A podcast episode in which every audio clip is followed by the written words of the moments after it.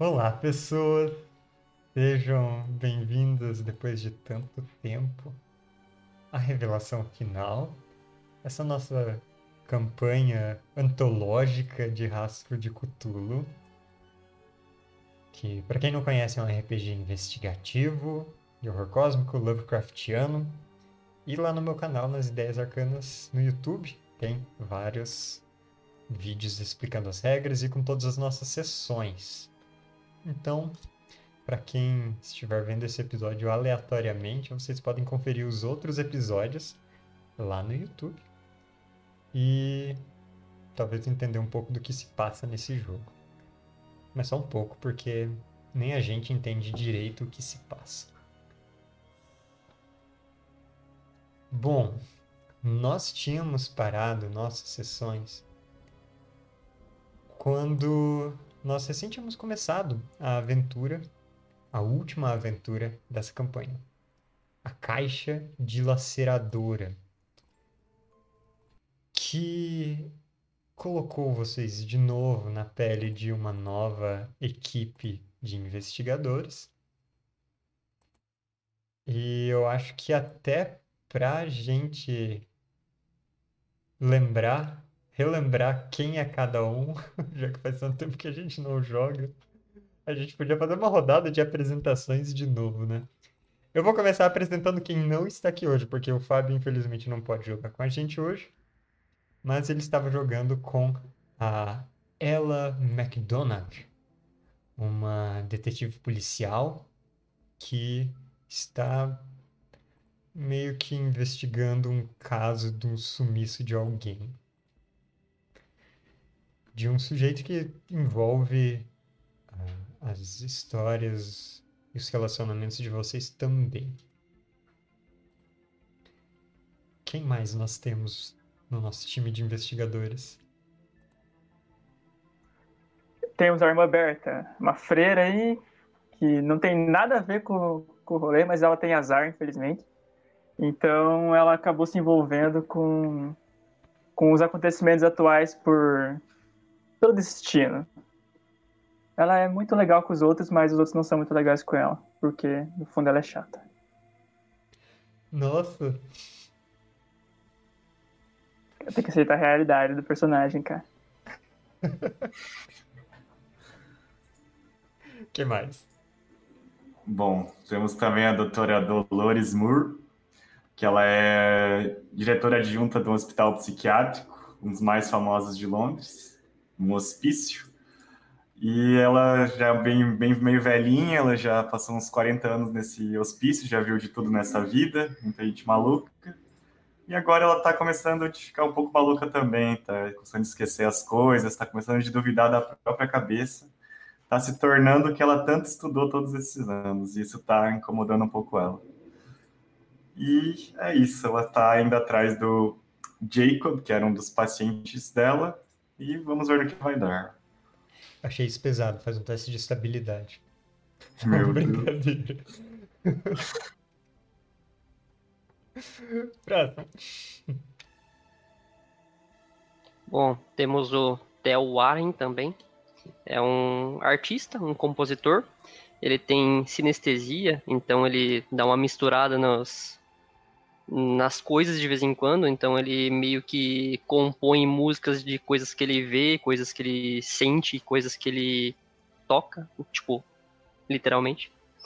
Uh, e tamo aí, cara, vendo se a gente consegue ajudar nosso amigo que tem uma caixa misteriosa que parece bem estranha. Uma caixa. E só falta você, Dante. É, então.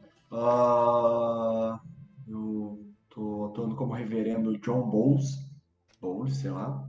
Ele é um teólogo que se juntou à, à igreja por curiosidade, para poder ter acesso a livros que talvez não fossem tão fácil, fáceis assim para quem é externo a ela.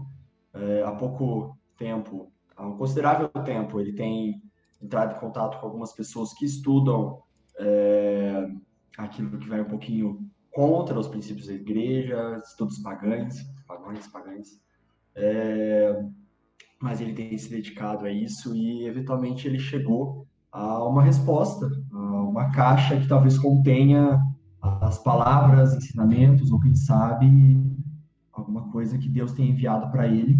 E no último episódio ele terminou abrindo essa caixa por curiosidade e angústia é, de saber se Deus talvez estivesse esperando para fazer um contato com ele e mostrar algo que os escolhidos podem saber.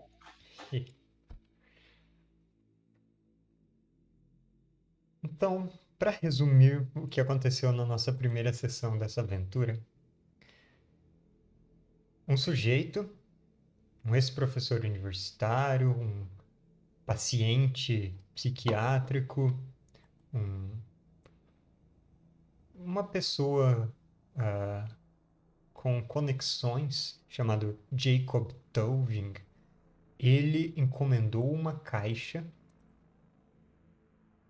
de seu contato dentre os colecionadores e antiquários. E ele pediu para alguns de vocês buscarem essa caixa para ele. Vocês se encontraram nesse antiquário porque ele comunicou várias pessoas ao mesmo tempo. E essa caixa se revelou bastante peculiar. No, no feitio dela, nos entalhes em volta. Mas vocês adquiriram a caixa e o reverendo John é, iria levá-la de trem até o endereço que o Jacob Tuving indicou, que não fica ali em Londres, onde vocês estavam nessa sessão. Fica na, no distrito dos Lagos, na Inglaterra, e uh, especificamente em um hotel, no Hotel Thorndyke. E vocês acabaram seguindo um depois do outro para lá por motivos diferentes. O John foi o primeiro a levar essa caixa, mas logo em seguida o Theo percebeu que a chave dela tinha ficado para trás. Foi também levar. A doutora Dolores e a ela foram porque a esposa do Tulving pediu para irem atrás dele, já que uh, o comportamento dele estava parecendo outros momentos em que ele teve comportamentos de certa forma uh, desequilibrados e perigosos para ele mesmo e para outra, outras pessoas. E por fim, a irmã Berta, que tinha simplesmente presenciado toda essa movimentação sem de fato entrar nela, acabou vendo que por coincidência teria um presente para levar para a paróquia de lá. Porque é aniversário da paróquia ou algo desse tipo e você vai ter que fazer a viagem até lá, até aquela mesma cidade onde todas aquelas pessoas estavam indo. Olha só. É uma viagem meio longa, Está inverno, os dias escurecem cedo e as estradas estão por vezes cobertas de neve ou de gelo, que requer uma condução mais, mais devagar. Então, quem viajar de carro pode acabar levando tanto tempo ou mais quanto levaria de trem. E todas as pessoas fazem o seu percurso rumo ao hotel. Mas quem foi na frente e quem está com a caixa é o reverendo John. E a caixa ela é bastante intrigante. Tão intrigante que você decidiu abrir ela. Então, Você tá com essa caixa no seu colo, ali no trem, e você toma alguma precaução ou você simplesmente abre ela? Eu vou tomar a liberdade narrativa de fingir que eu só pensei tudo que aconteceu na última sessão, porque eu não lembro. que aconteceu. Então, antes de, de abrir a caixa, eu enrolo ela no pano, coloco em cima da mesa, vou até a porta, não sei se é por porta que, que é separado o vagão, acredito que talvez tenha alguma coisa aí nesse sentido. Eu checo se existe alguém ali próximo, se alguém está espiando, se tem luzes ligadas. É... Caso tenha, eu vou aguardar um pouco mais na noite se aprofundar. Se não, se eu perceber que já está tranquilo, que eu não vou ser interrompido, é, eu dou só uma olhada também pela janela do, do trem para ver se ele está mantendo a velocidade, se não tem, né, às vezes, falta de lenha ou qualquer coisa assim que vai fazer ele diminuir ali para ter que parar. E se tiver tudo certinho, eu sento, me posiciono, arrumo meu paletó, dou uma abrida nos botões e não sei se ela abre assim ou como, mas eu coloco ela à minha frente e... Ela abre bem com a tampa erguendo. Você está sozinho na sua cabine, a porta fechada, não tinha ninguém do lado de fora, não tem nada errado com o trem. Você abre a caixa e você se depara com uma escultura metálica. Ela parece meio arte abstrata, talvez. Talvez seja com isso que você mais associa. Porque é uma escultura feita de bastões metálicos entrecruzados. Uh, né, a caixa ela não é muito grande, ela tem tipo uh, uns 30 centímetros né, de lado. Aí essa escultura ela é repleta desses bastões em vários sentidos, unidos em diversos pontos, de maneira que você não consegue uh, ver se eles foram fundidos ou como que eles são dessa forma. Bastões lisos, metálicos, 50 centímetros de comprimento cada um. Uh, e é quase uma ilusão de ótica quando você presta muita atenção. Sabe aquelas coisas aquelas imagens em que quando você olha em um canto parece que tem pontinhos na borda, ou você olha em uma direção e parece que formam linhas, curvas, mas se você olha diretamente são linhas retas. A escultura te passa essa impressão. Esses bastões, enquanto você olha, eles parecem retos, mas nos cantos da sua visão eles parecem curvados, quase, sabe, expandindo para sua visão periférica. E às vezes eles são opacos, às vezes eles têm o típico brilho metálico, até refletindo mais intensamente a luz da sua cabine. E não é de acordo com como você segura, é de alguma maneira independente, talvez. Quase como se a, a escultura mudasse enquanto você olha.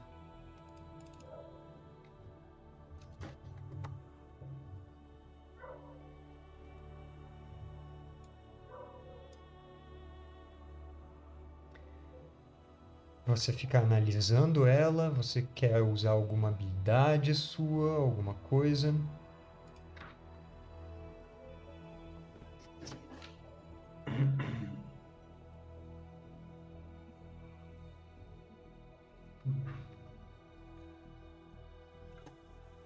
Eu quero usar a história da arte. História da arte.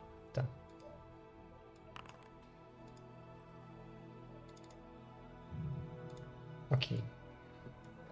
Com um ponto de história da arte, você consegue avaliar que. Bom. Sobre a caixa, você já tinha dado uma olhada.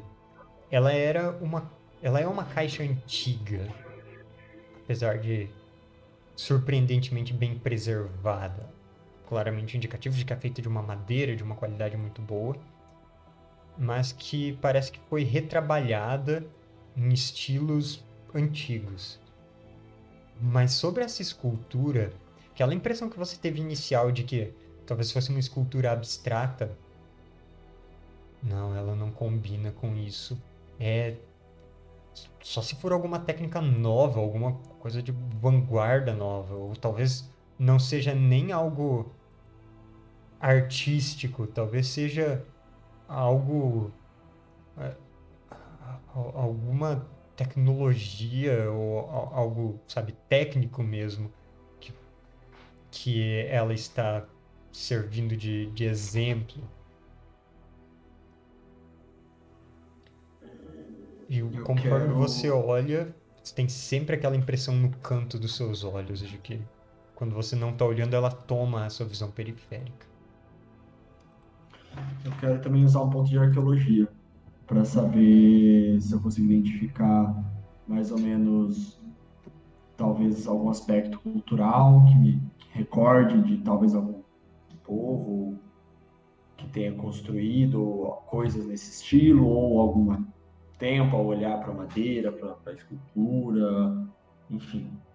Uhum.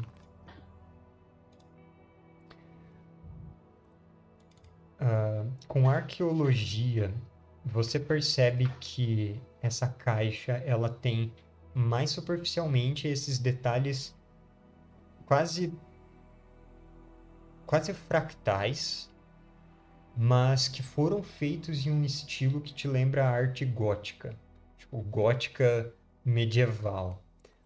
Ah, o estilo dos traços e a maneira com que foi entalhado. Ao mesmo tempo, você percebe que esses entalhes, em torno deles, é, eles estão por cima, foram feitos em cima de algo que tinha por baixo. que Não dá para julgar o quão antigo é isso. Mas a escultura não parece com arte nenhuma. Não parece com, com uma produção cultural que você já tenha visto. Eu ergo a escultura assim, olho para ela e falo: Isso deve ser obra de Deus, porque ela toma toda a minha visão. Eu, vou, eu tô falando baixinho para mim mesmo, tá? Sim. Ela toma toda a minha visão e e eu começo a tipo aproximar, sabe? Tipo, tentar ver se eu consigo tipo fechar todo o meu campo de visão só com a escultura, tipo, deixo ela bem rente assim e fico olhando fixamente para ela, tentando entender qualquer coisa que ela possa mostrar além disso. Você segura a escultura ali com as duas mãos diante de você. Ela não é muito pesada. O peso até te faz Só em... dúvida, ela é tipo circular mesmo, aliás, tipo, os bastões, eles formam Eles não formam um círculo, ah, eles formam um padrão quase é, quase entrecruzado, tipo, tipo uma hashtag mesmo, mas vários bastões e não em ângulos retos. Até porque às vezes parece que as, as próprias barras dessa escultura são curvas. E você fica segurando e por um instante, enquanto você fica analisando, você jura que entre os bastões fica o ar fica meio opaco. E você vê pontinhos de luz no meio dessa parte opaca.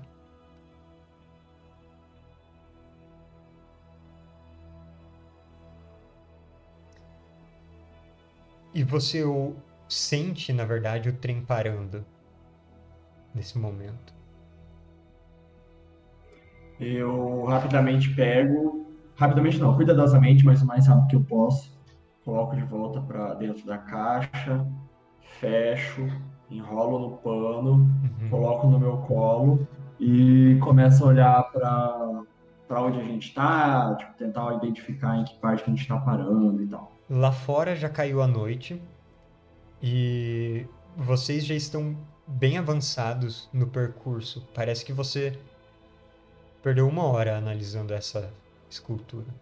Nesse período, nessas análises, você. Não tem como dizer de outra forma. Sua mente se abriu para perceber as coisas sob um novo olhar. Você ganha um ponto de mitos de Cthulhu. Então você. Aliás, eu vou anotar aqui na sua ficha que eu acho que não tem. Eu É. agradeço que é mais fácil. Eu vou ter que arrastar para sua ficha. Eh, então, quando você ganha mitos de Cthulhu, a partir de agora, a sua Sanidade está limitada a 10 menos mitos de Cthulhu. Então, seu novo valor de sanidade é 9. Além disso, eu preciso daquele testezinho de de bom estabilidade. É, e além de você diminuir o seu valor de sanidade, né, por receber mitos de Cthulhu, você perde um ponto de sanidade também.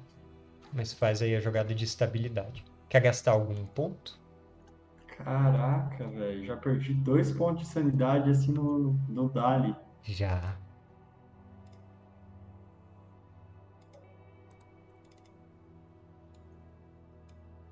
Aí, Cinco. cinco passa? 5 passa. Então você não perde mais pontos de estabilidade. Deus está comigo. É, Aí sua sanidade vai pra 8.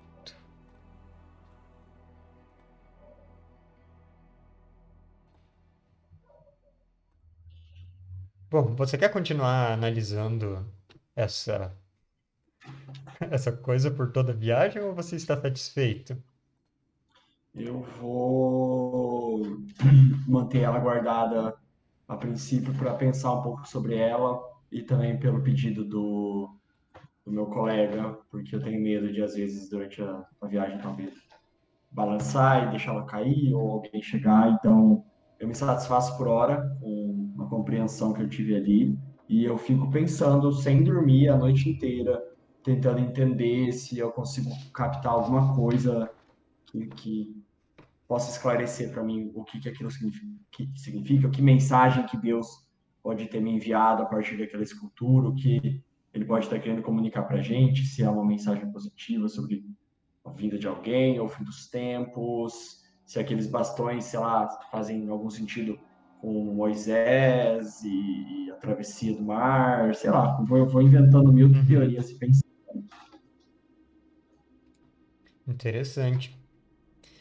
Ah, bom, só quero lembrar você também de que a partir de agora com mitos de Cthulhu você pode usar para ter uma compreensão de qual elemento do mitos causou ou está representado ou algo assim, tipo nomes mesmo, coisas desse tipo. Essa habilidade se aplica dessa forma. Ah, mas fica aí guardado.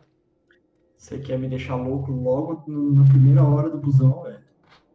Não, é só para lembrar todo mundo do uso Não, da tá. habilidade. Tá tudo bem. Em Eu-. Eu sempre prezo Deixa eu- pelo bem-estar dos personagens de você.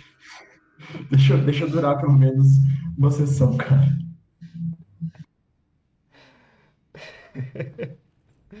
Beleza. É, a viagem ela leva umas boas horas e você acaba chegando na estação Barrowing Furnace, que a partir de lá você tem que pegar algum outro transporte, um carro, é, ou até um ônibus que leve até a cidade ou vilazinha onde você precisa ir, a, a vila de Ravenglass. Lá fica o Hotel Thorndike e Eventualmente, quando você chega, já é, eu diria que, hum, 8 horas da noite, 8 para 9 horas.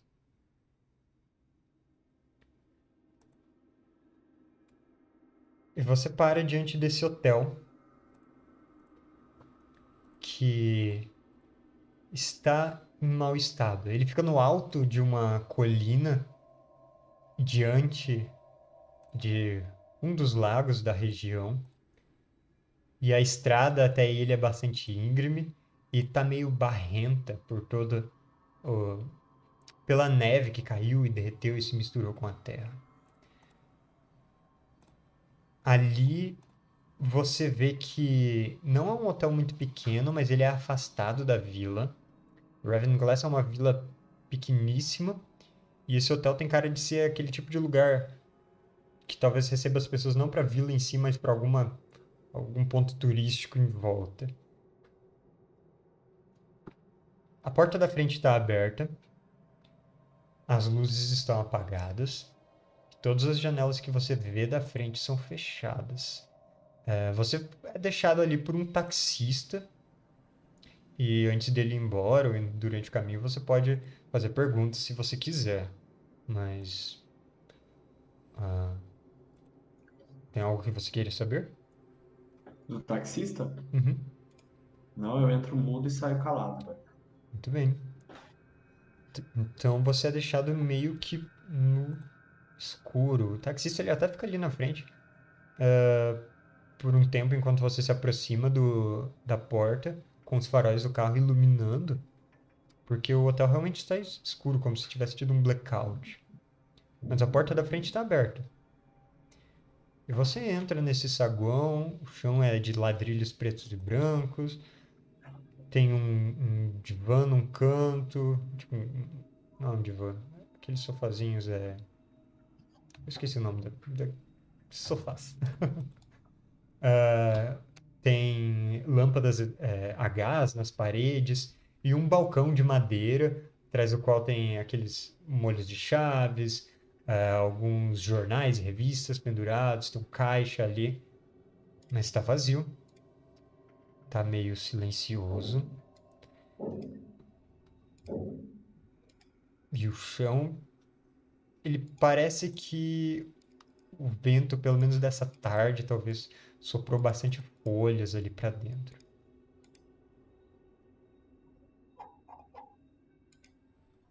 Tá. Eu entro meio corpo na porta, só. Uhum. Eu consigo ver dentro do, do saguão, ou sei lá o que, de uma maneira tranquila, ou tá realmente zero? Está escuro. Não tem nenhuma iluminação ali dentro. Já caiu a noite. E o táxi tá ali próximo ainda? Tipo, Tá, é, a luz do farol tá é, se afastando agora, mas ainda tá iluminando a partir da porta. Essa é quase a única. não, eu faço assim pra ele, Aham, ele para, parar. se estica Eu para vou fora da até o janela. táxi, eu vou pro próximo dele e falo, com licença, senhor. Ah, esse hotel ele ainda funciona? Ah, o taxista, é, né, ele é um s- único taxista da região, um senhorzinho velhinho, ele... Ah, sim, é, o hotel da, da, da senhora Bradley, ele funciona assim. Porque A senhora não tá ali? o saguão ele tá aberto e eu não escuto ninguém, as luzes estão apagadas. E aí eu olho o relógio, sei lá, relógio bolso, não sei Aham. que e falo, ainda são 8 e 20, eu acredito que De- deve ter tido algum aqui. problema no, no gás, ela deve ter... Tá nos fundos, trocando.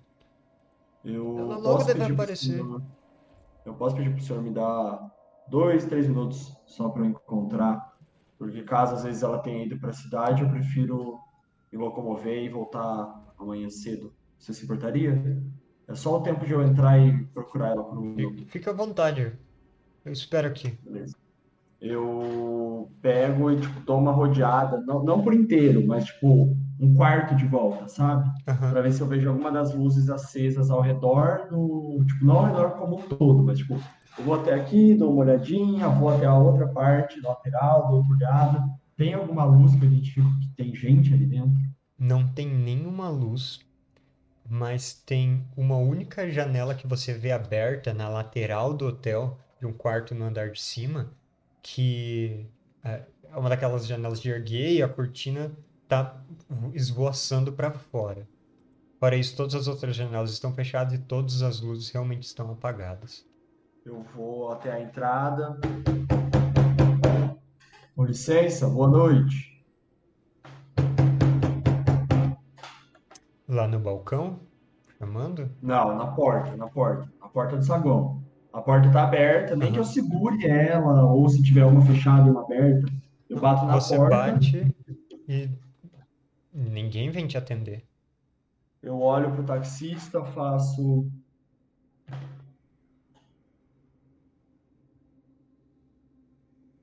eu vou me aproximando. Você conhece alguém que talvez possa me acomodar durante essa noite?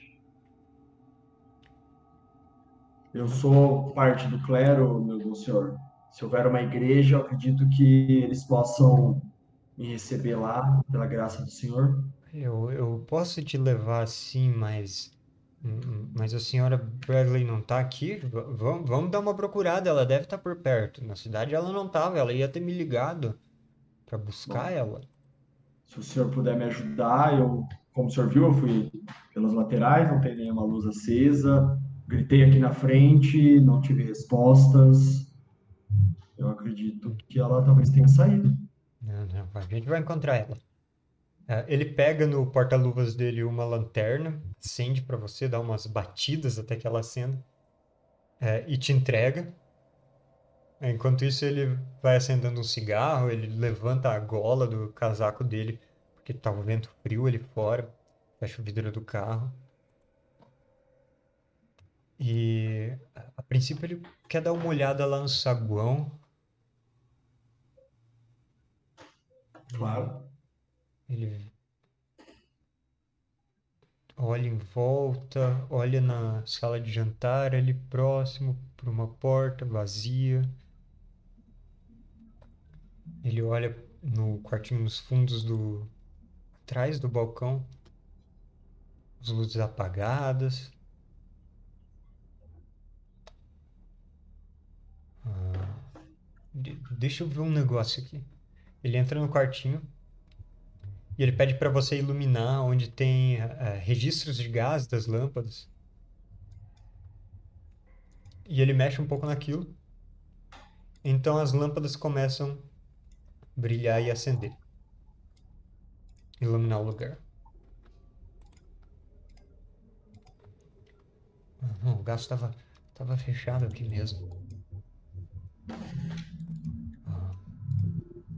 Va- Vamos dar uma olhada lá, lá, em- lá fora, lá em volta. Tem a garagem ali do lado, talvez ela tá lá. Herbert, se eu usar é, coletar evidências, eu preciso falar um lugar específico? Ou Não. se eu for fazer tipo uma busca com coletar evidências, Coletar evidências pode ser uma busca geral. então eu uso um ponto de coletar evidências. Ok.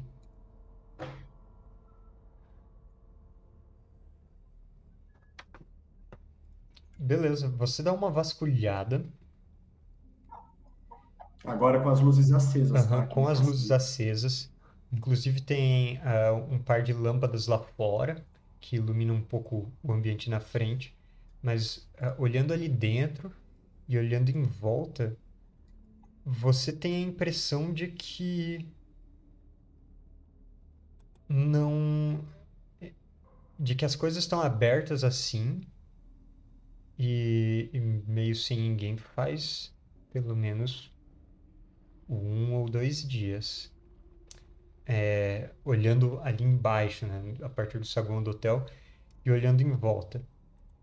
Na garagem você não vê é, nenhum sinal dela também, no pátio em volta. O que você vê na garagem, que é meio esquisito na verdade, é que você encontra vários galões de gasolina e caixas de fogo de artifício, tipo, empilhados em um canto.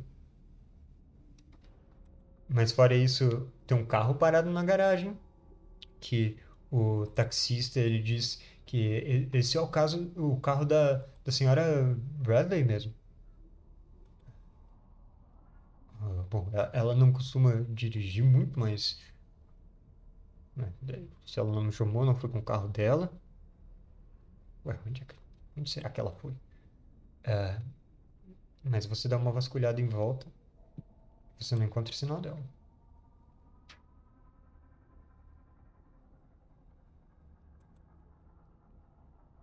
Você tá mudo. Quando foi a última vez que o, que o senhor viu a senhora Bradley? É, uns dias atrás eu vim buscar um, uns hóspedes do hotel dela. Era um O casal. senhor se recorda? Ah, certo. Somente um casal? Sim, te- antes teve mais pessoas que, que, que saíram, mas. O, o senhor se lembra de ter é, levado até aqui ou levado embora o senhor? E aí eu desco- descrevo Jacob de uma maneira Aham. mais específica possível.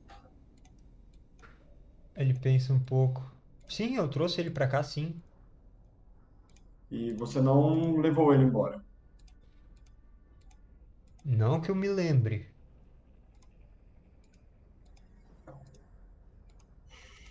Bom, conhecendo Jacob, talvez. O senhor conhece alguma coisa próxima daqui que vale a pena olhar?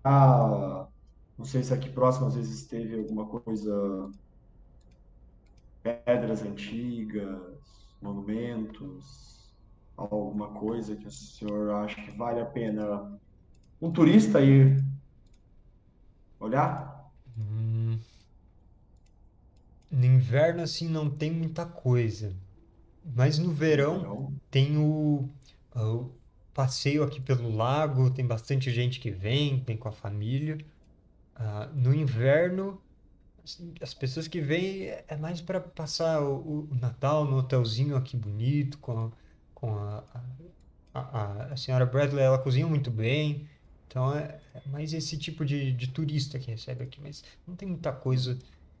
é, Lendas antigas, lendas urbanas, coisas misteriosas, inexplicáveis que acontecem por aqui. Alguma coisa assim? Te pergunto isso, meu bom senhor, porque esse meu colega, ele é um estudioso de uma academia prestigiosa. Eu falo qualquer academia aleatória e distante daqui que eu, que eu tenho na cabeça assim. aham. É, e ele tem se dedicado a esse tipo de estudos há, há um bom tempo. Talvez ele tenha pedido para a senhora acompanhá-lo e tenha demorado para retornar. Você acredita que tem alguma coisa aqui próxima que vale a pena ir sem um carro? Não, próximo aqui não tem. Se você for seguindo além do, do hotel, assim, aqui pra cima, tem. Olha, só vai ter ter campina e uns bosques, assim, umas coisas meio sem nada. 3, 4 quilômetros depois vai ter fazenda, mas não tem muita coisa aqui perto do hotel, não. Não? Acredito que talvez a essa hora aqui seja prudente retornar e esperar para voltarmos aqui amanhã cedo, não é? Até porque talvez ela tenha saído para visitar alguém ou alguém tenha vindo buscar ela Uhum. algum familiar ou ente querido, e às vezes amanhã cedo a luz vai ajudar a conseguir encontrar melhor. Acredito que se você puder me encaminhar até a igreja, eu vou também já pedir para o senhor que amanhã, logo no, no raiar do dia, a gente possa vir para cá novamente para eu verificar se meu querido amigo está aqui. Que eu não vou bater de porta em porta a essa hora da noite. São os Tá bom. momentos que eu já me recolho para descansar. Ah, então ele te leva até a a igreja local, é uma igreja pequenininha, e ah, você vai poder ficar hospedado lá num quarto que, que tem na casa. E ah, ele combina de te buscar logo na porta da igreja mesmo amanhã cedinho. Ah, e fala que qualquer coisa eles têm o número desse taxista ali na igreja. O nome dele é Jake, a propósito. E ele, ah, ele te deixa por lá. E eu acho que uma hora depois que você está lá, estacionaria um carro na frente, vindo diretamente de outra igreja. E irmã Berta, você chegou finalmente em Ravenglass. Essa E pequeníssima vila. E é, é um desses lugares mesmo onde é o maior prédio é a igreja, fácil de encontrar. Não teve nem que parar para pedir informação. Carro não enguiçou no caminho. Olha só. Sinal de boa Deus. sorte, né? claro, sinal divino. Eu vou direto pra igreja, então, levar o presentinho. Beleza. Ah, você vai até, até a igreja, até a casa ao lado dela, onde o padre local, ele está é, com um convidado já Olha só. que você viu hoje cedo. O padre local, ele é um, um sujeito meio que com umas costeletas assim meio grandes, grandes que elas dão uma encaracolada em continuidade com o cabelo branco dele. É, e ele tem uma cicatriz assim bem no meio do lábio. Eu acredito que nessa hora ele e o reverendo John Bowles estariam talvez tomando um, um chá quente. Café quente não nessa hora, né? Já estão indo dormir. Mas um, um chá quente quando o carro para ali perto. E ele vai até você quando vê alguém chegando perto da, da casa. Ele não enxerga direito, coloca os olhos. Senhora, sai, saia desse frio. Sim, por favor, já. O casaquinho apertando assim, perto. E o quadro que eu estou levando, que era um quadro, né? Que eu Uhum. comprei lá na, antiquário, embaixo no braço. É a neve caindo ao seu redor, bem escuro ali fora, mas ele te leva para dentro dessa casa e fecha a porta para selar o frio lá fora. Você vê o reverendo John e Ah. ele Vendo? ele pergunta: Vocês já, já se conhecem? É, perdão, é, a, a senhora é quem? Sua irmã Berta. Venho lá da igreja Mão de Deus, Inventa um santo, vai, rápido. do Santo Peregrino Marcos. Sei lá, velho. Tivemos um momento brancalone aqui, mas agora voltamos para a cultura. É. E. É. Claro! Igreja de São Sim. Marcos, sim! Ah, pra- bom, prazer, coincidência. Eu sou, ah, eu sou o Padre Marcos também. Que incrível. Padre Marcos, eu vim a pedido do padre de lá, que era o. Com a certeza João? que tá na sua ficha. Será que tá? Eu acho que sim. Tá não. Pior que não tá. Então ele se chamava Padre Isaías. Isaías, tá bom. Do padre Isaías mandou esse lindo presente para comemorar o aniversário da sua igreja. Ele dá uma boa olhada naquele quadro que você comprou no antiquário. Sabia que ele não ia esquecer. Belo presente. Ele mostra pro John. Sim, sim. Viu só? Lindo, não é mesmo? Face de Cristo. Reverendo, o que você achou?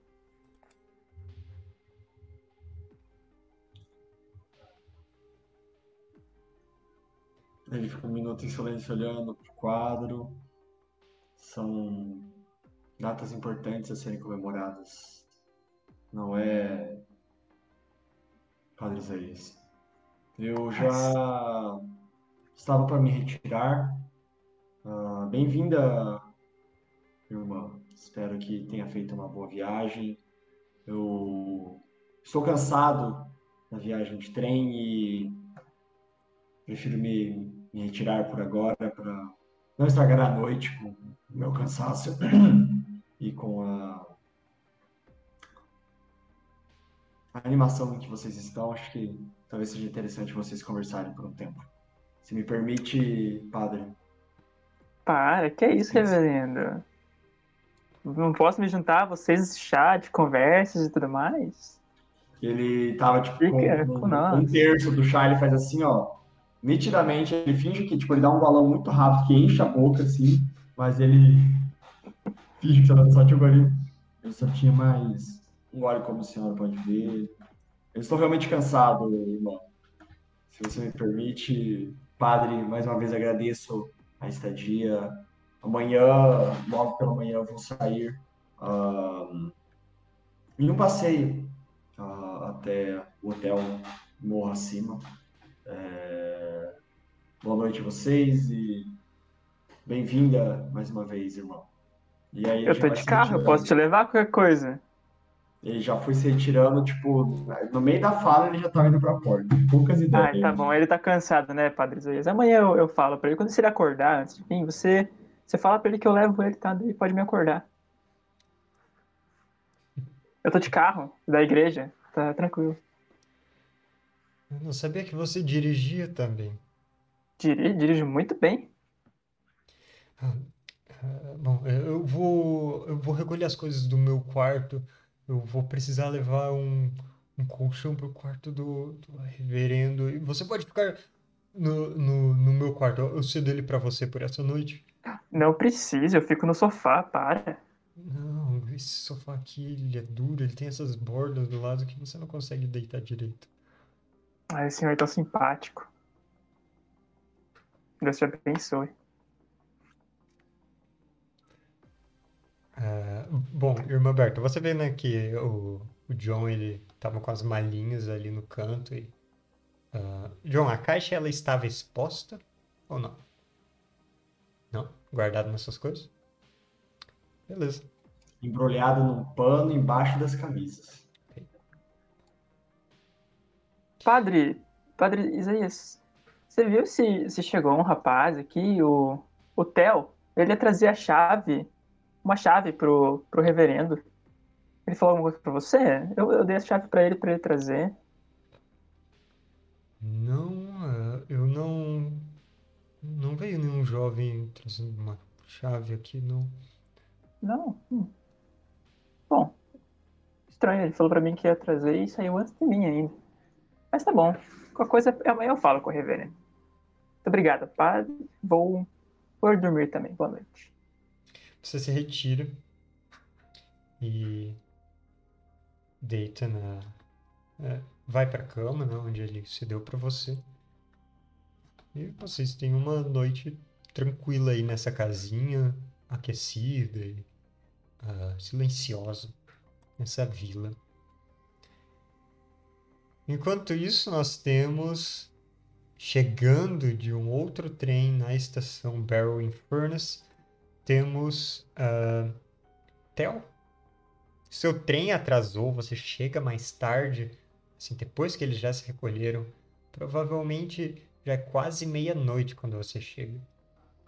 Por causa de algum pequeno deslizamento de neve que teve, é, o trem ele ficou parado por uma meia hora uh, no meio de uns campos em que tinha uma paisagem quase etérea ao seu redor. Dos dois lados do trem eram campos planos e brancos, até as linhas das árvores distantes que eram só uma silhueta escura contra o pôr do sol que você via naquela hora. Então era uma imensidão branca e uma imensidão escura acima. E você ficou parado um tempo lá. Você ah, associa essa essa paisagem, essa imagem com alguma coisa, com algum sentimento que venha a você, com algum som, com alguma lembrança, algo assim? Aham. É, principalmente calor e frio e vermelho e preto, se forem cores mais assim vívidas, no caso do vermelho. E com certeza dá para tentar escrever alguma coisa a respeito disso aí. Já que eu também não tenho assim muito muito trabalho nos próximos dias. Então, apesar de ter atrasado e tudo mais, é útil para mim tentar compor alguma coisa e me apresentar em novos lugares com, com a minha arte. Então você tem essa essa percepção de uma segunda camada de cores, de temperaturas em cima dessa paisagem que você está vendo, aquele tipo de coisa que se você se concentrar, se você olhar do jeito certo, ou talvez se você relaxar e deixar essa percepção vir, você tem essa noção. Muito bom.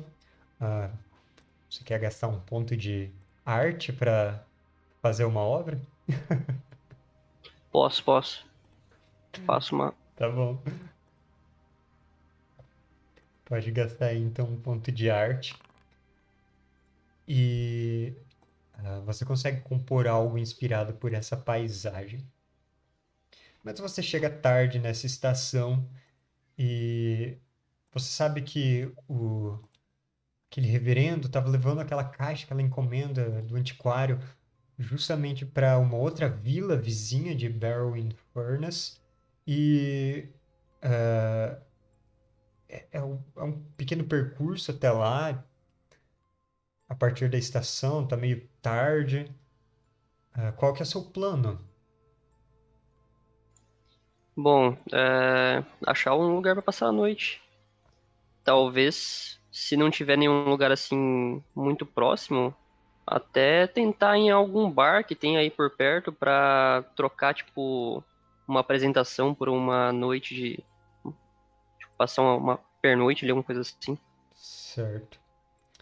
Uh, você entra em um bar que parece que só não fechou porque nesse horário as pessoas estão com medo de sair no frio lá fora. Ninguém quer sair pro ar gelado da madrugada, em pleno inverno na Inglaterra. Tá todo mundo meio esperando a neve parar de cair, o vento amansar um pouco quando você entra. Tem uns seis, sete caras lá dentro, todos com as bochechas meio coradas de frio e de bebida dois deles estão discutindo o próximo jogo de cricket que vai ter. Uh, os outros estão meio quietos, olhando os copos meio vazios. Então, você entrando nesse momento é bem chamativo. Tá, é, eu vou andando em direção ao balcão, sem tipo, tentar prestar muita atenção no pessoal que está em volta. Uhum. Atrás dele tem uma mulher de talvez uns 60 anos, bocejando. E ela te diz: Desculpa, meu querido, mas a gente já tá fechando. Chegou meio tarde. É, boa noite, minha senhora. Eu, eu não sou daqui, na verdade. Eu queria ver com você se você sabe de algum lugar que eu posso passar a noite. Ou se você quiser, eu posso até tentar me apresentar para os seus clientes aí, quem sabe eles ficam mais animados e você consiga fazer um lucro extra. O único hotel aqui é o Thorndike, ele fica a uns 4 quilômetros. quarto, olha, sinto muito, mas a gente não tem quarto aqui. sabe, de alguém que possa me levar até lá, porque agora, nesse frio e nessa distância, para ficar indo andando, não vai ser muito legal. Um dos clientes do bar fala: Eu tô, eu tô indo até Ravenglass, só tô esperando baixar a, a neve para enxergar melhor. Os faróis do carro estão meio. Eu tô indo para lá. Precisa de uma carona? Leva você até no hotel. Pertinho. Ah, eu ouço a voz desse cara, dá um, um gosto amargo na boca, assim, mas melhor do que nada, né? Eu olho para ele assim e falo: Ah, beleza, é... posso, posso te acompanhar então? Eu fico aguardando aqui com você. É, ele está claramente alcoolizado, só para deixar claro. Uhum. Não ficou claro ainda. Uh... Bom, uh, vocês esperam por, eu diria que mais uns 20 minutos. Nisso tem um cara que tá, tipo, pendendo assim no braço, tentando não dormir, mas pegando sono. Aí ele dá uma caída na mesa, ele, ah, tô indo embora. Pega o chapéu dele, enfia na cabeça, sai na nevasca. É, mas depois de uns 20 minutos, a, a neve amaina e vocês conseguem sair. Demora para fazer o carro pegar nesse frio, mas uma vez que ele pega, seu motorista particular da rodada, ele leva você por com experiência pelos caminhos. E ele vai te perguntando de onde você vem, o que você está fazendo aqui na região, o que você faz da vida. É, eu vou conversando um pouquinho com ele para principalmente não deixar ele dormir ali e ficar bem é, atento ao volante, que se eu ver que vai dar alguma bosta, eu posso tentar ajudar ele a não fazer uma bosta pior. Tá.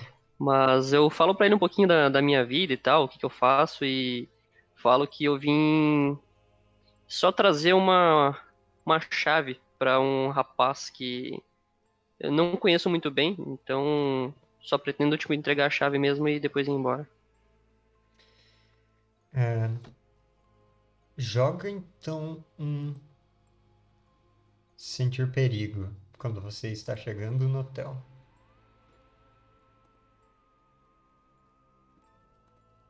Você que sabe se quer gastar ou não. Por algum motivo tá, tá estranho aqui o, a plataforma. Peraí. Se não tá dando Aí, beleza. Aham. Uhum. Sentir perigo. Uhum.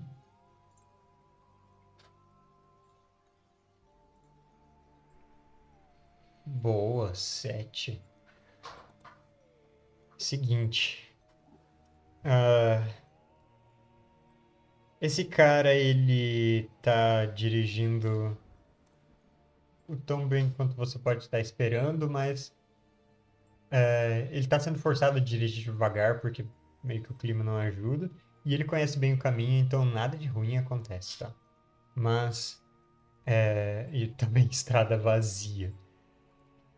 Mas quando vocês chegam lá no topo, na frente do hotel, no topo desse, desse pequeno penhasquinho, nessa trilha, você vê que tem um outro carro parado lá. O carro da polícia faróis acesos, virados para a porta do hotel. E o hotel tá escuro, a porta escancarada. É... Com o que parece ser só uh, as luzes meio fracas nesse momento, tipo apagando. No carro não tem ninguém. No carro, nós temos nossas outras duas personagens, a Doutora Dolores e a Ela, que fizeram seu percurso na viatura da polícia e uh, chegaram ali em busca do paciente e sujeito desaparecido, Jacob Tobin. Eu acredito que Theo não tenha encontrado nenhuma delas, né? Quando ele estava na loja. Não. Só o reverendo e a, e a irmã. Bom, uh, seu amigo ele te deixa ali na porta do hotel. Ele fala: uh, Bom, se precisar de outra carona, a polícia tá aí. Você pede pra ela, mas eu tenho que voltar pra casa agora que a mulher deve tá ficando. Nossa. E ele vai embora. Tranquilo. Meio que te vai deixa lá. assim, tipo, na neve nesse pátio aberta. Beleza. E, doutora Dolores, uh, você dormiu bastante na viagem, doutora? Dormi, dormi, com certeza. Me aconcheguei no casaco que ela me deu e no meu cachecolzinho que eu crochetei. Sim. O pior é que o carro ficou frio nessa viagem. Mas aí ela não parecia se importar muito, mas você com certeza estava com. Tava precisando desse casaco e desse cachecol. E ah, quando vocês pararam na frente do hotel, ela disse que estava tudo muito estranho. As luzes meio fracas, abertas assim nesse frio. Tarde da noite. E ela disse, eu vou dar uma olhada. Pegou a arma dela e saiu e te deixou sozinha no carro. E nisso chegou um outro carro ali atrás. Eu fico escondidinha no carro por enquanto. É. Theo, tem uma velhinha escondida dentro do carro conforme você chega. É, eu vou chegando assim, é, bem tranquilo, tentando não fazer muito barulho. É, me aproximo do carro, assim, e, tipo, se ela não me vê, eu dou um toquezinho no, no vidro. Fico esperando ela responder alguma coisa. É, doutora, quem quer que seja esse sujeito, ele te viu ali dentro do carro. Eu falo assim. É, sai de perto que eu vou atirar. Eu, não, não, senhora, é, eu só tô procurando um lugar para passar a noite. Eu, teve, teve, algum problema com o hotel aqui? É, não sei, menino. É, é tô, também não acabei de chegar aqui com.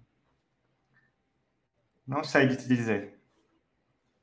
Você tá sozinho aqui?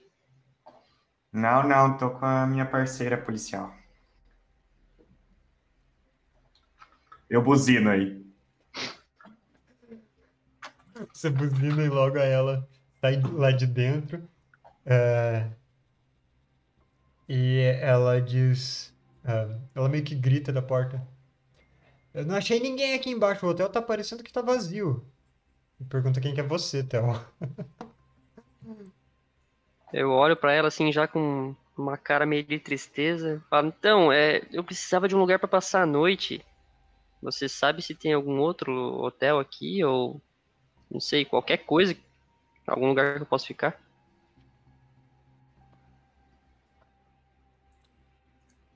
Ela disse que.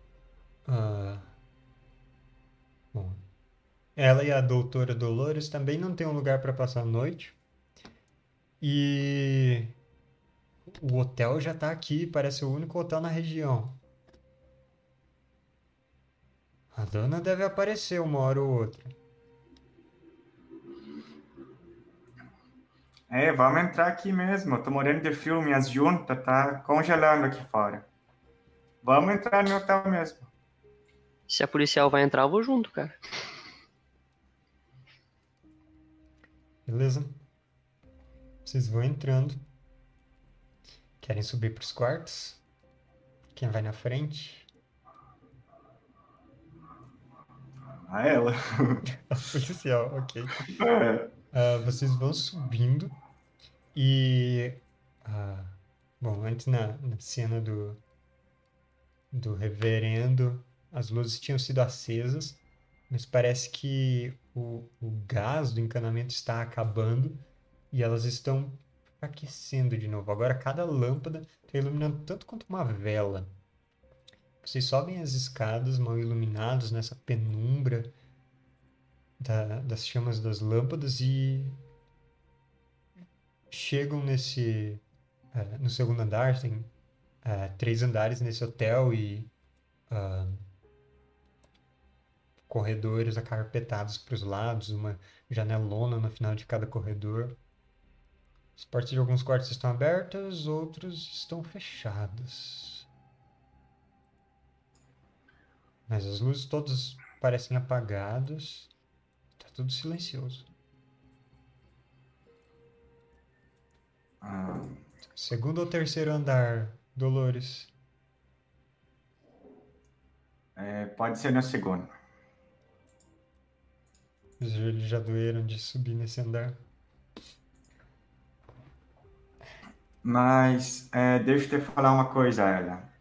Ah, naquele papel que eu te dei, estava falando que o, o quarto do, do, do Jacob estava marcado com um X. Você não quer procurar isso? Ela faz que sim. Começa a andar pelos corredores, olhando de porta em porta. Ela para diante de uma porta, quase no final do corredor. E aponta. Ela se vira pro Theo.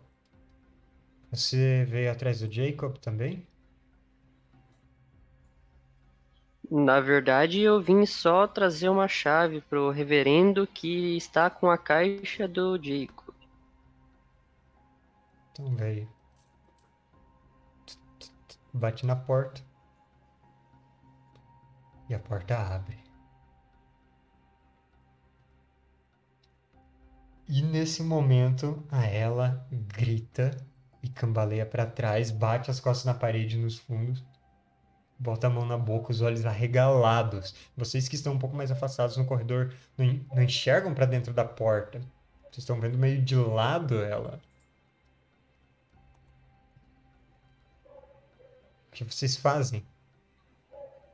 Menina, o que que, te- que que deu? É, eu vou segurar ela também, tipo, perguntar o que aconteceu e tudo mais. Então, se você se aproxima para segurar ela, você consegue olhar para dentro da porta. Lá está Jacob Tuving, em carne e osso, menos os olhos. Ele é um sujeito idoso, meio magro, ele está vestido com um casacão por cima dos ombros, mas você consegue ver a magreza dele mesmo embaixo desse casaco. O cabelo está penteado de qualquer jeito, mais puxado para trás do que qualquer coisa. E ele tem a barba meio desgrenhada e meio coagulada com sangue, que tudo indica ter vindo dos próprios olhos, porque ele tem órbitas vazias, olhos arrancados, pálpebras em cima de nada. Por favor, jogadas de estabilidade. O Theo, da Dolores, e eu vou fazer uma jogada aqui pra ela. Eu vou gastar um pontinho aqui pra nessa jogada.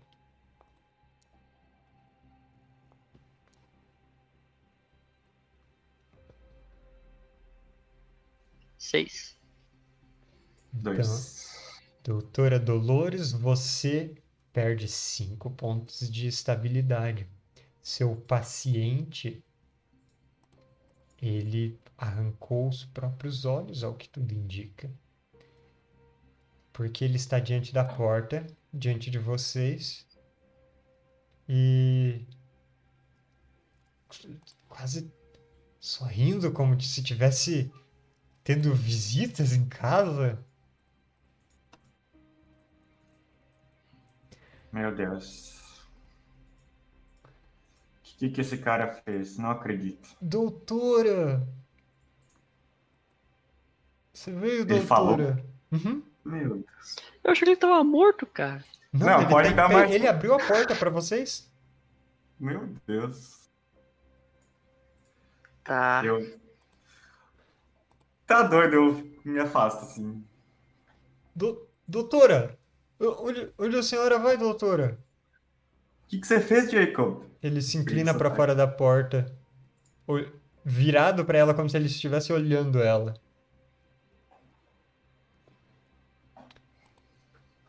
O que, que você fez com os teus olhos? Ele passa a mão no rosto, tipo, subindo a mão até que chega nos olhos. Ah, isso aqui foi para que para eu para que eu pudesse enxergar melhor. Você passou do limite, Jacob. Isso. Ele tá sangrando muito? Ou, tipo. Não, Já. ele já sangrou. Isso não, não é de agora. Deve ter sido de ou cedo nesse dia ou uns dias atrás. É você que fez isso em você? Ou alguém fez isso? E eu, eu usei uma faca quente para evitar uma infecção. Ele abre a porta e e anda para dentro. Passa por cima de umas pilhas de livros. ah, de uns jornais largados no chão. Vai até a janela. Cortina está esvoaçando para fora. Puxa ela para dentro, fecha. E ele diz: podem entrar. Podem, podem acender a luz se quiserem. Eu quero olhar para para ela e perguntar: Você vai entrar mesmo? Sim. É, prende ele, prende ele. Ele tem que ir direto pro sanatório. Pro, pro sanatório. Ele se assusta com isso. E, e ele não, não, não, por quê? Claro que sim, Jacob. Você sabe como funciona. Cada cinco anos você. Mas dessa vez você Não, passou dos limites. Não, do- doutora, não, ainda não. Tem coisas pra fazer, tem, tem, tem, tem, tem muita coisa pra fazer. Isso é tudo coisa da sua cabeça. A gente vai resolver isso, vai fazer uma curativo nesse teu olho. Deixa eu te ajudar. Eu. Não, eu, eu estou esperando minha caixa ainda. Eu não posso ir embora ainda.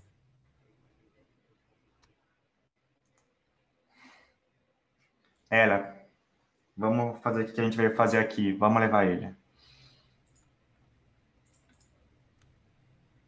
Nesse momento, nessa hora da madrugada?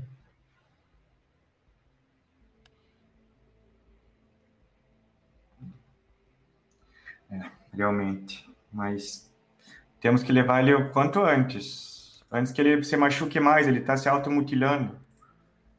Doutora, Não, você não tem alguma coisa para Ele mostra as mangas, ele fala: Eu não, não estou me cortando, eu não estou planejando suicídio, na- nada do tipo, doutora. Não, eu nunca faria isso. Então por que você arrancou seus próprios olhos?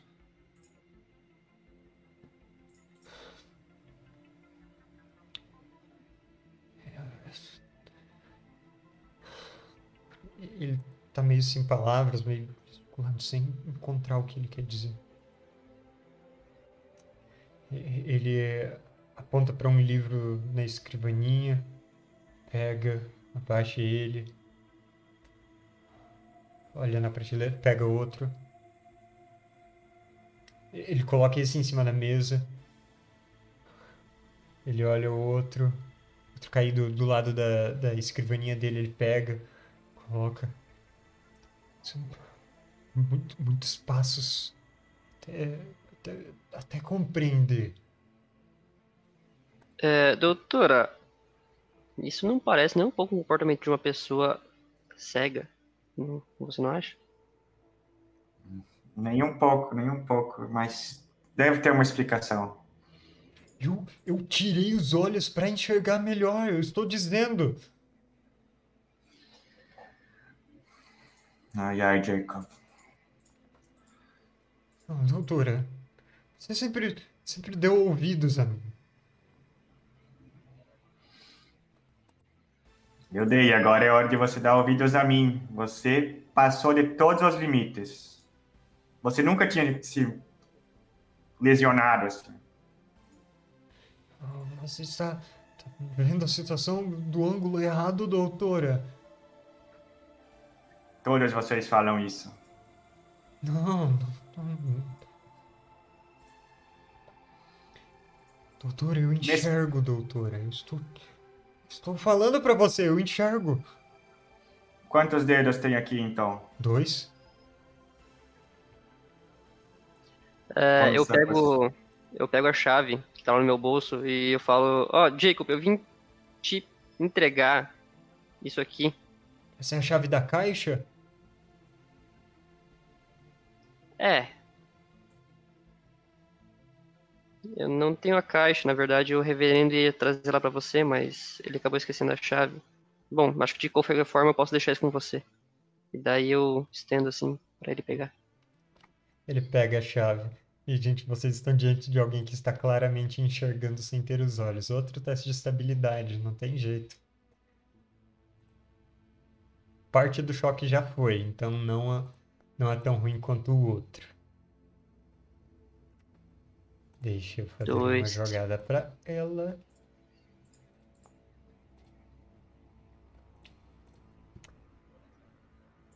Dois e três. Então vocês dois perdem três pontinhos de estabilidade. Tudo, eu vou de base já, velho. Tô com um ponto. Saudável.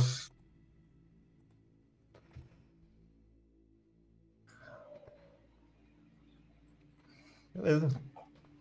Pra doutora é tipo um incômodo muito forte isso, porque pra ela tudo tem uma explicação científica, isso não tem contra tudo que ela estudou. Uhum, claro. Ele fica olhando para uma xícara de chá em cima da mesa dele. Pega. Baixa ela. Por que vocês não não passam a noite aqui e nós temos uma conversa melhor amanhã? Eu eu vou te explicar melhor amanhã. É, Vocês fizeram uma viagem longa esta tarde. Eu estava me recolhendo para para dormir. É, você não quer que eu faça um curativo nos seus olhos, pelo menos?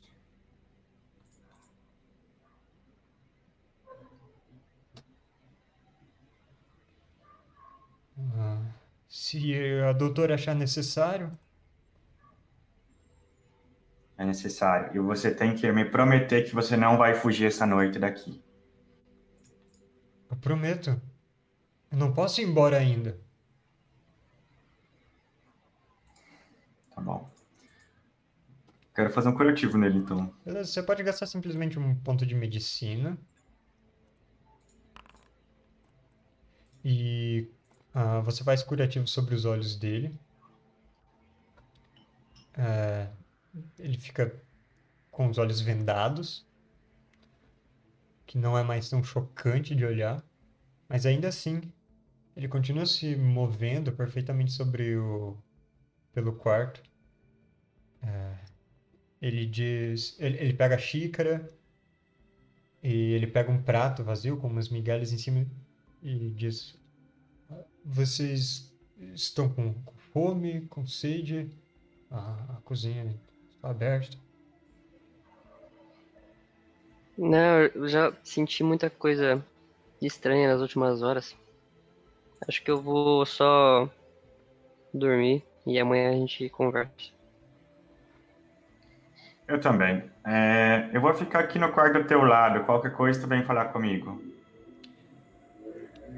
Ele faz que sim. Nós, nós conversamos amanhã. Tudo bem. Bom, vocês pegam livremente a chave lá embaixo para esse quarto ao lado dele e ele simplesmente ah, é, ele simplesmente leva as coisas dele lá para baixo, volta e depois vai dormir. Ele não fecha a porta, ele já já estava tipo de ah, um pijama com casaco por cima, ele simplesmente vai dormir como ele está.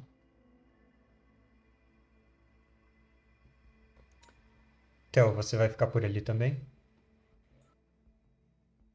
Eu vou pegar uma chave de um quarto um pouco mais ao lado, talvez do lado da doutora, me Uhum. trancar lá dentro e tentar dormir, cara.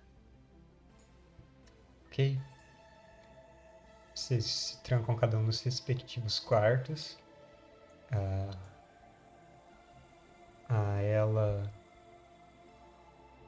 diz que vai ficar meio de olho durante a noite. Vai levantar de vez em quando para ver se ele ainda tá lá. Agradeço. Algo que vocês queiram fazer durante essa noite? É, eu quero pegar os documentos dele que eu peguei no, no Aham. sanatório e revisar se alguma vez ele já se mutilou ou alguma coisa desse tipo. ele nunca tinha, tinha uh, se ferido de alguma forma. E alguma coisa do olho, que ele falou do olho, de, de passos, de... Provavelmente sim, né? De,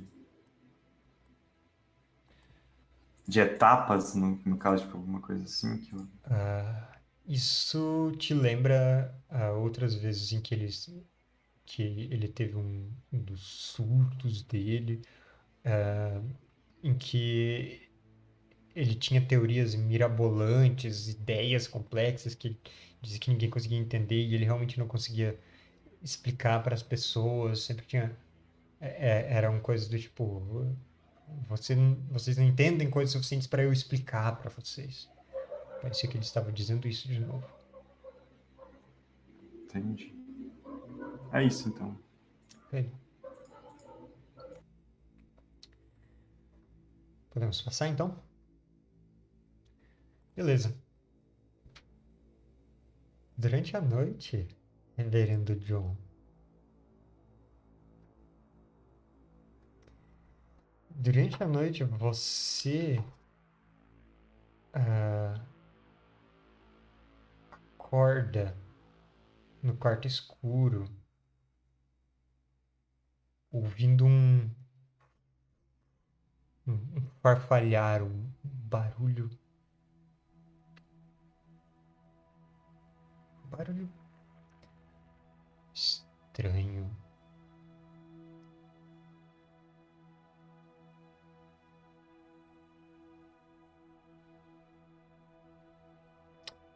Tá chegando um pouquinho mais próximo.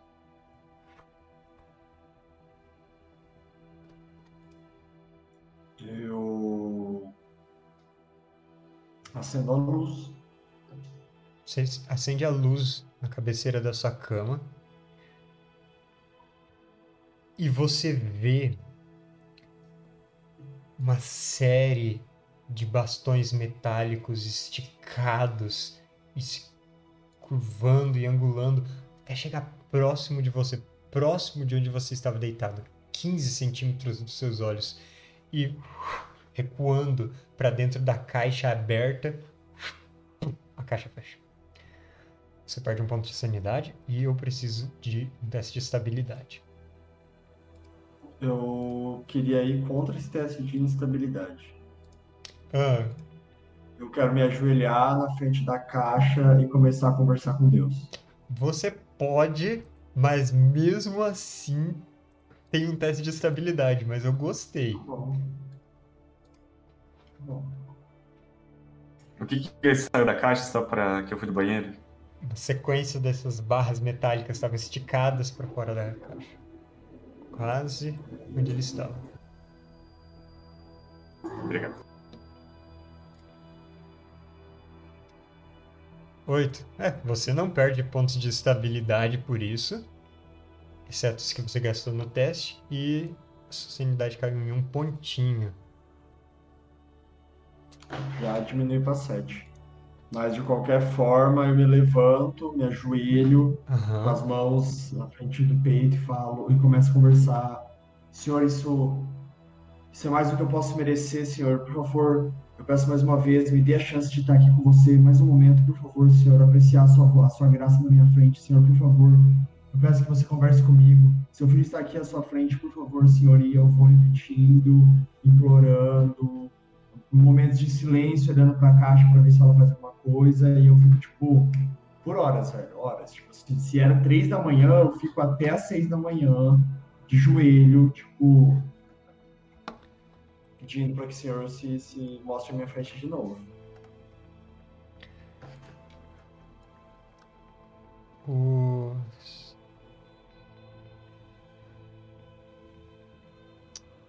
o transe religioso meditações religiosas, como são orações profundas, são um fenômeno muito curioso que nessa nesse momento meditativo você quer Você quer descobrir o nome de Deus, John? Eu quero. Então gasta um pontinho de rastro de, de, rastro de Cthulhu, de mitos de Cthulhu. Vou gastar um ponto de, de rastro de cultura. Ponto de rastro de Cthulhu.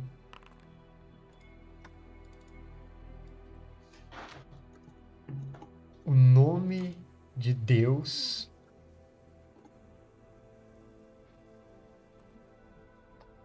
O nome de Deus, como seria pronunciável por uma boca humana, é Dauloth. Dauloth. Dauloth. Hum. Quase um, um mantra para se repetir, se quiser, mas Dauloth. E te vem uma passagem bíblica quando você quando você reconhece Dauloth, quando você reconhece o nome de Deus Dauloth, te vem uma passagem bíblica em mente que é quando o povo de Abraão estava ah, esperando que o sacerdote adentrasse no tabernáculo, num local santo separado por uma espécie de cortina, de véu. E em vez do sacerdote entrar lá para se comunicar unicamente com Deus, o véu se rasgou Deus se revelar para as pessoas. Dauloth. Dauloth é um nome que te faz pensar no dilacerador de véus. Se é um bom nome para se conhecer Deus.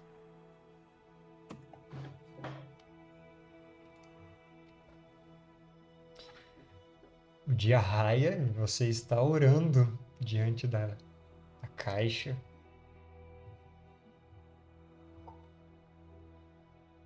Até que você sente o cheiro do café sendo preparado lá fora, na casa. Quero chegar no quarto dele. Reverendo, bom dia. Tomar um cafezinho, depois te dou carona? O que, que você acha? Eu, eu termino a oração falando cada vez mais próximo do Senhor Daulof. Obrigado por deixar esse ser aqui me aproximar um pouco mais da sua graça. E me levanto, vou colocar minha roupa e falo: Um minuto, irmã, estou me trocando. Sim, estarei te esperando na mesa. Daí eu vou lá na mesa com o padre. Bater o rango. termino de me trocar, eu pego a caixa, seguro ela, tipo, quase Rei Leão, sabe? Seguro ela na minha frente assim e falo. Paulo. Dou um sorrisinho, falo. Não posso deixar ninguém saber disso. E começo a olhar para todos os cantos assim, pego, tipo, blusa, amarro certinho e tal, e coloco dentro de uma pasta, deixo em cima da minha mesa, Uhum. É, com algumas coisas em cima, assim, tentando fingir que eu só joguei ela, sabe? E aí eu desço pra tomar um café em silêncio. Você tava esse tempo todo é, orando com a caixa aberta ou fechada? Do jeito que ela ficou quando Fechado. o Daoff separou. Fechado. Ok. Então você sai para tomar café. Padre Isaías ele pergunta: ah, Reverendo, como foi sua noite? Ele acabou dormindo no sofá, na verdade. Não levou o colchão pro seu quarto. E ele diz: Eu. Eu, eu, eu acho que eu devia ter talvez levado o colchão pro seu quarto porque eu te poupei disso, irmã Berta. Horrível Eu sofá. Eu Nossa, dormir no agradeço- sofá, padre. Eu olho para a irmã quando ela me interrompe assim com uma cara de de volta para o padre. Eu agradeço a hospitalidade, padre. Foi a melhor noite da minha vida. Eu pude me aproximar de Deus como eu sempre sonhei que jamais achei que seria possível. Mas talvez foi o presente de aniversário, agora em off, era aniversário da igreja? Do que, que era aquele presente lá? É, o aniversário da igreja é em breve, mas sim. Talvez esse aniversário ele tenha um significado muito maior e essa igreja deva ser relembrada por trazer um pedacinho de Deus de uma forma que tantas outras sonham em fazer Padre Isaías. Uhum. Como que era o nome? Isaías, né? Sim. Isaías. Foi divino. E aí eu que meio que tipo, olho, sabe, mulher de moço, olhando pro nada. Eu troquei, esse era o Marcos, Isaías ou o Padre é, Eu fiquei falando ah, Isaías também. Marcos, é. Marcos, isso, Marcos. E aí eu paro, tipo, falando Marcos, divino, quando eu falo divino eu olho pro nada, tipo, segurando a xícara de café assim, olhando, tipo, pro vento. Por uns, tipo, dois minutos, assim, eu fico totalmente off. Ele tá admirado e dá um pequeno discurso de como as pessoas se unem em Deus, mesmo com denominações religiosas diferentes. Um, um reverendo protestante na casa de um padre católico e olha como a fé une as pessoas. Eu volto nesse a fé une as pessoas e, e digo o senhor não sabe como a gente deveria se abrir para as formas como Deus se apresenta para nós. A gente devia ouvir mais que tantos outros povos dizem.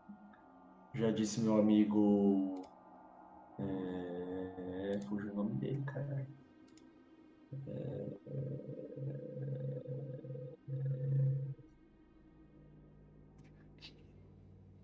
Jacob.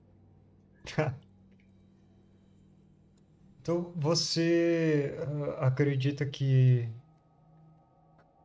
há um pouco de verdade, de. Uh, há um pouco do Deus verdadeiro em cada uma das crenças, mesmo outras. Uh, até mesmo politeísmos, você diria, reverendo? Eu acredito que Deus se revelou a cada povo da forma que ele poderia ser aceito, Padre. E a nós cabe aceitar toda a sua graça e amor da forma como ele pode ser expressa.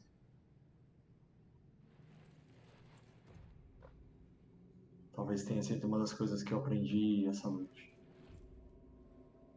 enquanto me aproximava do Senhor.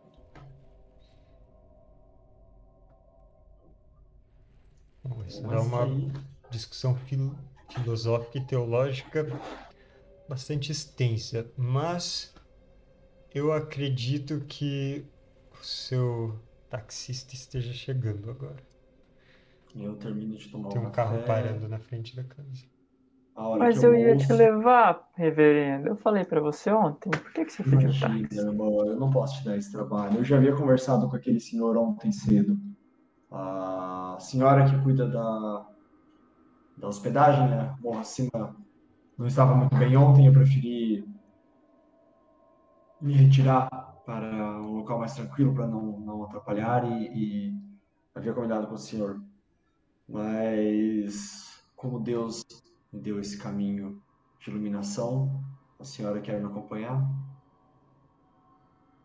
Ah, padre, tudo bem eu deixar o carro por aqui? Claro, claro. Eu fico, fico até, assim, chocada, né? Porque eu esperava o reverendo me convidar, não era o que eu esperava. Então, eu fico emocionada. Sim, claro, claro que eu quero ir com você. Reverendo, muito obrigado pelo convite. Vai ser divino. A hora que ela fala divino, eu viro sério. Cuidado com as palavras, irmão. O que, que eu disse de errado? Divino é guardado aquilo que, que realmente tem poder entre nós. Uh, nossa viagem é só uma companhia agradável. Perdão, então. Será muito gratificante. Melhorou? Eu balanço a cabeça assim, me levanto e vou é, pro quarto. A hora que eu tô levantando, eu paro.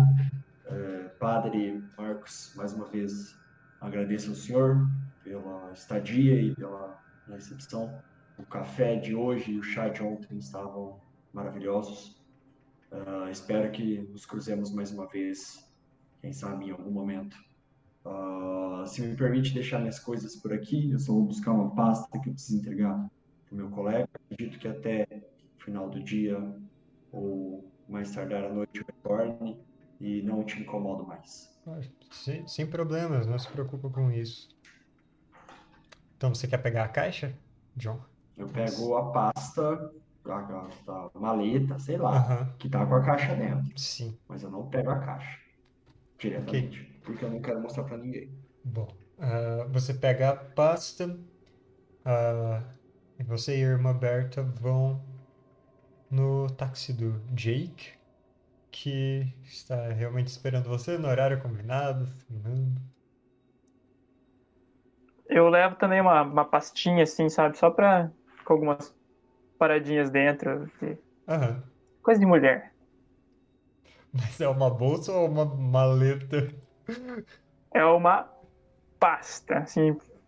Mas feminina. Tá bom, só quero saber Uma qual é o estilo da feira. Ah, tem uma bilhazinha dentro, um terço e tudo mais. E- Talvez uma água benta. Um revólver. Talvez. Tá bom. É... O Jake ele pergunta: Hotel Thorndike de novo, então? Ah, senhor John. Reverendo, perdão. Afirmativo. Como que é o nome dele mesmo? Jake. Jake. Sim. Por favor. Ah, essa é a irmã Berta. Berta? Jake. Prazer, Sr. Jake. Prazer, senhorita. Ou, senhora. Irmã Berta, pode ser. irmã. Porque eu pensei, casada com Deus, senhora, então.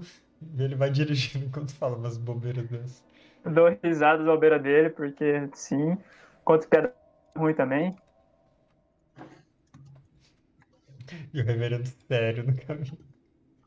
Eu fico totalmente em silêncio e se eles falam comigo, eu só faço ou não e silêncio. Uhum. Bom, quando vocês chegam, tem uma viatura estacionada. E o. Ela não está estacionada de qualquer jeito, né? Ela está numa vaga estacionada mesmo. A, a porta da, é, da frente está aberta ainda. As luzes até de fora estão apagadas, é cedinho de manhã. Mas o Jake deixa vocês ali. E diz que, bom, de dia ele fica. ah, ele vai ficar lá perto da, da estação, mas qualquer coisa, vocês liguem para a estação que vocês podem me chamar. Tem um, um telefone aqui, vocês podem me chamar. Qual é o, o telefone? Eu pego uma caderneta do bolso. Bom, ele te passa o telefone da estação ferroviária para chamar taxistas assim. E. ah, a não ser que tenha alguma ou- outra coisa para falar com ele, ele vai embora. Então ele deixa vocês aí. E, enquanto isso, eu quero saber como foi o café da manhã dos nossos novos hóspedes do Hotel Thorndike. É, a Dolores ela acorda, aí ela pensa que demora uns cinco minutos para perceber onde que ela estava mesmo, que ela esqueceu que ela veio até aqui e ficou desesperada, achou que tinha sido sequestrada. Aí quando ela vê que ela tá ali mesmo, ela vai procurar ela. Nossa. Bom, a ela, ela estava fora do quarto, olhando pela janela, provavelmente. Bom dia, menina. Bom dia, doutora. Será que tem café da manhã nesse hotel? Só se o Jacob Tobin preparou. Vamos lá ver. E você, Theo, você acorda cedo também? Sim.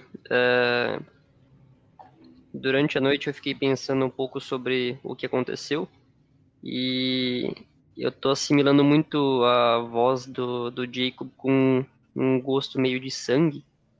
E daí eu fico tentando não lembrar muito da voz dele porque é um gosto meio desagradável, Hum. mas eu quero saber o qual era o conteúdo daquela caixa, porque na carta ele falou que tinha a ver também com o com meus interesses, né?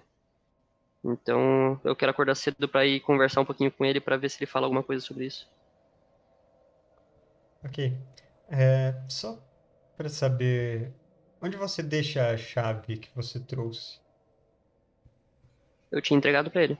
Ah, você tinha entregado para ele. Beleza. Uhum. Ah, você entra no quarto e ele está dormindo, com a chave sobre o peito, as mãos em cima.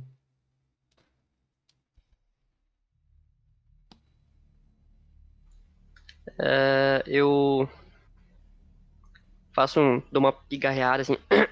É, Jacob, você tá acordado? Sim, ah, sim, agora.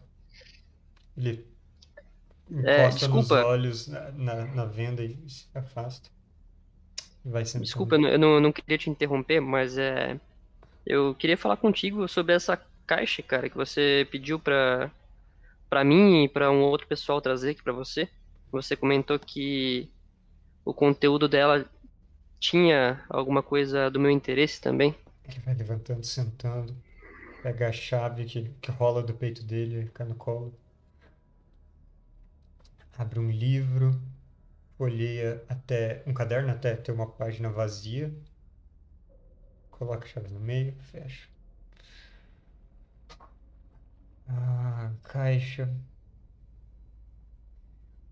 Caixa.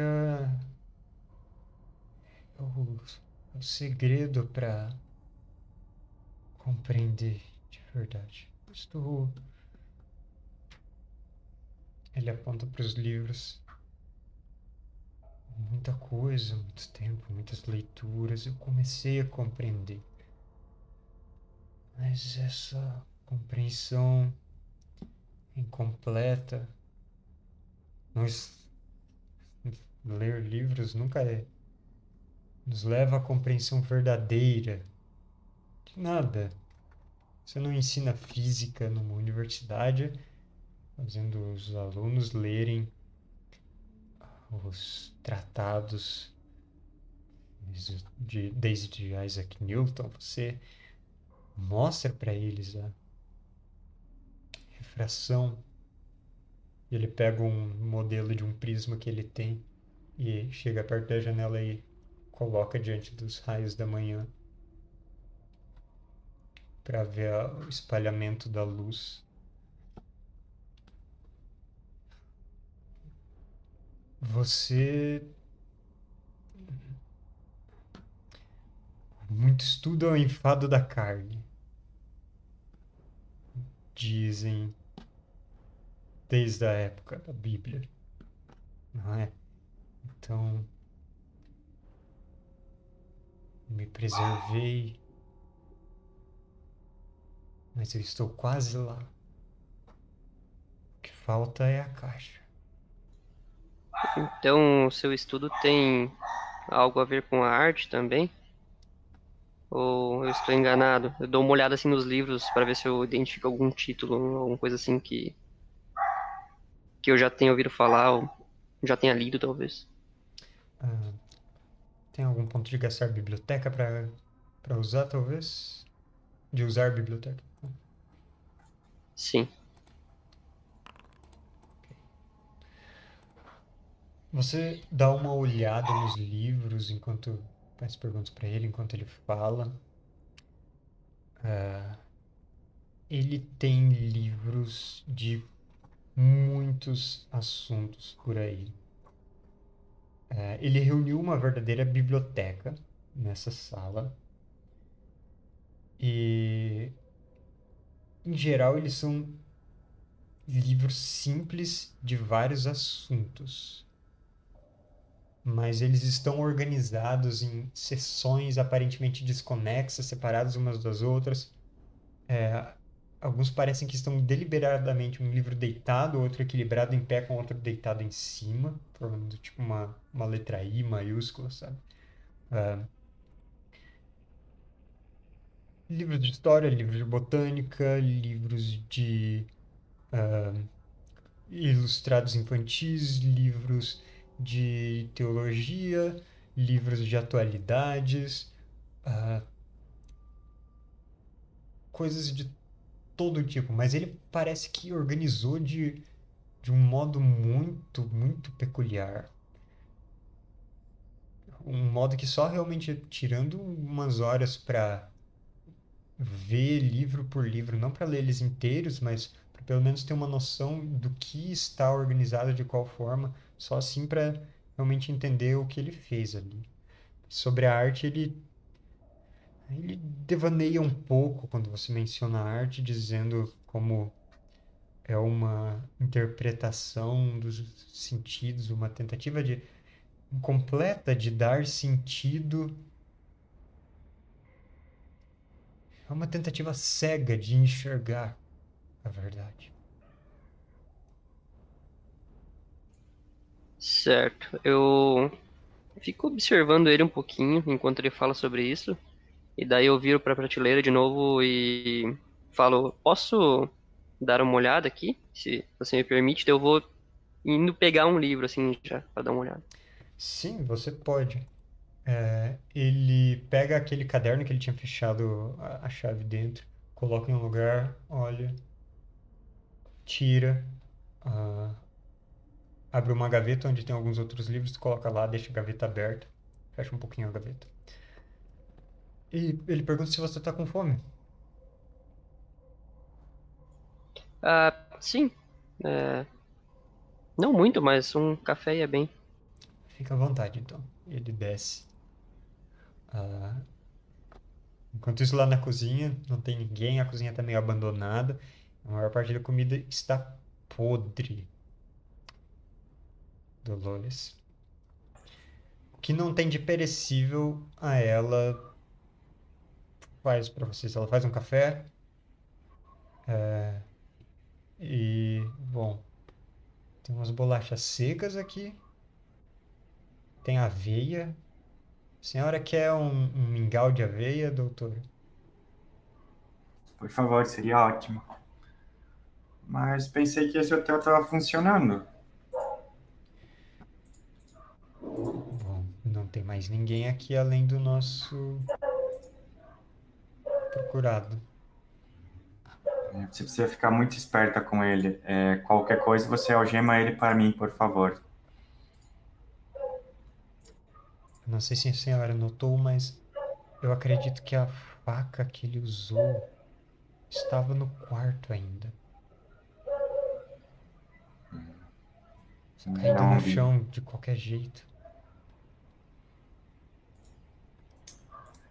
É, temos que tomar cuidado mesmo.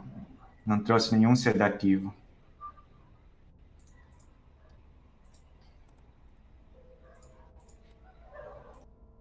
Bom, depois de uns minutos, o próprio Jacob vai até vocês. Bom dia, Jacob. Bom dia, doutora. Bom dia, oficial.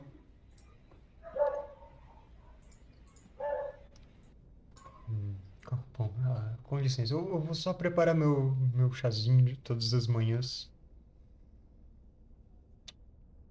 Ele pega o chá, coloca em cima da mesa e ele fica olhando. Ele dá a volta na mesa, pega o chá do outro jeito, do, do outro lado. E aí então ele coloca no bule e prepara o chá dele.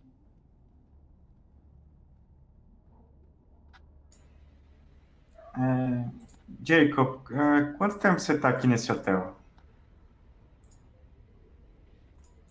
Hum, Semanas. 17. Que dia é hoje? Que dia de dezembro é? Chuta aí. Primeiro, primeiro. Primeiro de dezembro. 19 dias. Estranho, sua mulher falou que você sumiu só essa semana. Acho que ela não gosta mais de você.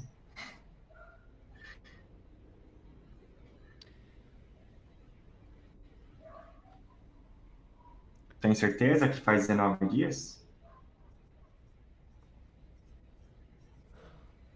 Ele não te responde, ele fica introspectivo nesse momento. E por que aqui nos lagos, tão longe de, de casa?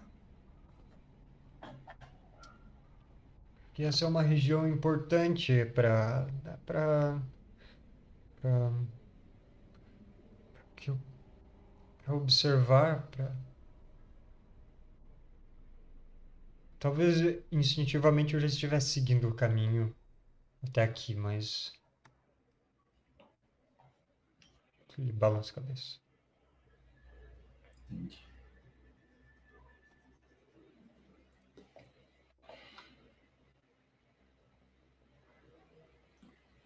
Como meu mingauzinho. Ok. Uh, depois dessa interação, você percebe que ele está com as mãos tremendo.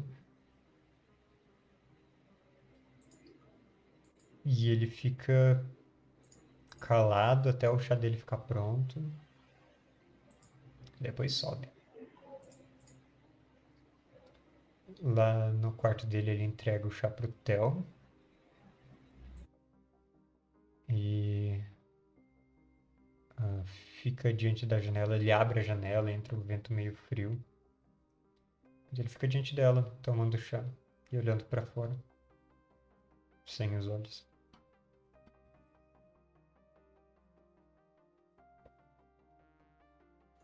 É, eu puxo uns assuntos aleatórios com ele. Pergunto se ele sabe o que aconteceu com a dona do hotel.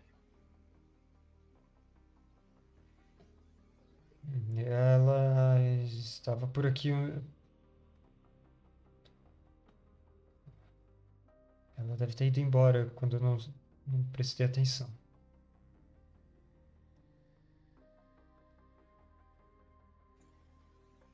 Bom, eu vou dar uma voltinha por aí então e logo eu volto. Ok. Quando você está saindo para dar uma volta, tem um carro chegando, um táxi. Quando desembarcam o reverendo John e a irmã Berta.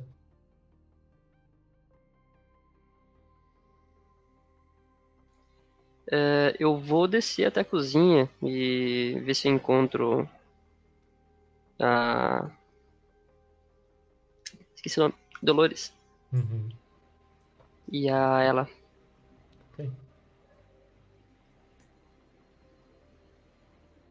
Elas Oi, estão bom lá dia. tomando mingau. Bom dia, pessoal. Vocês dia. passaram bem a noite? Mais ou menos, né? Nosso companheiro lá me deixou preocupado. É, ele tá agindo um pouco estranho e não sei se ele tá escondendo algo ou ele realmente não notou que a dona do hotel desapareceu. Ele falou que só não viu mais quando ela saiu, então. Enfim. É, mas, mas esse lugar parece estar abandonado há muitos dias já. Não tem nem luz.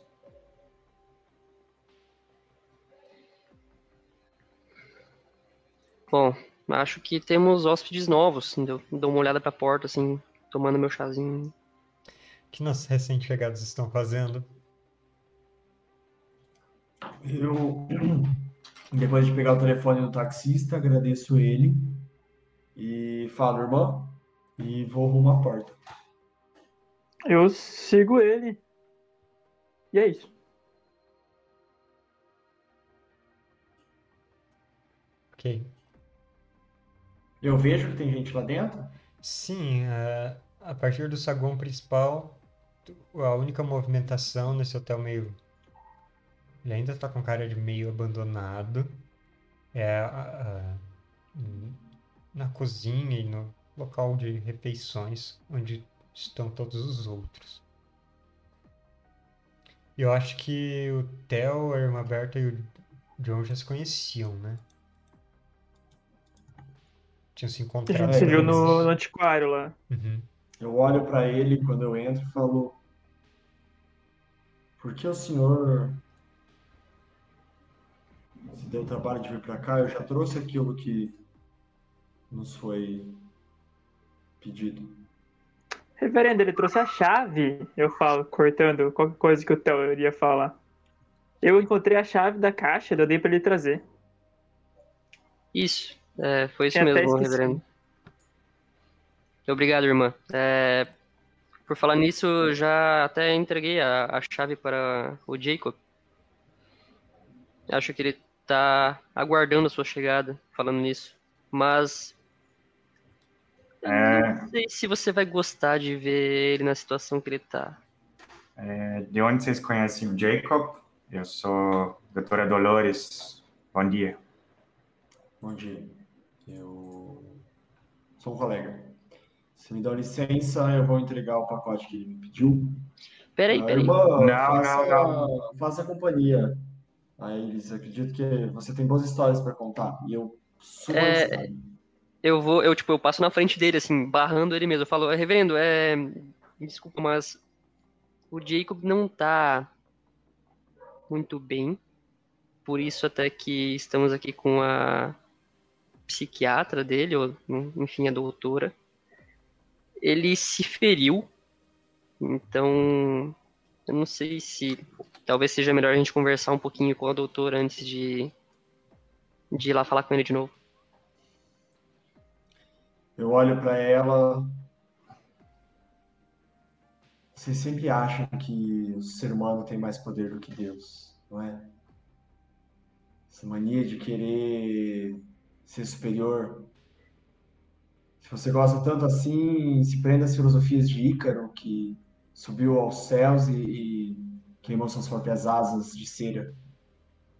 Se reconheça como você é, doutora. Você faz parte da saúde, mas não fale assim de um homem que.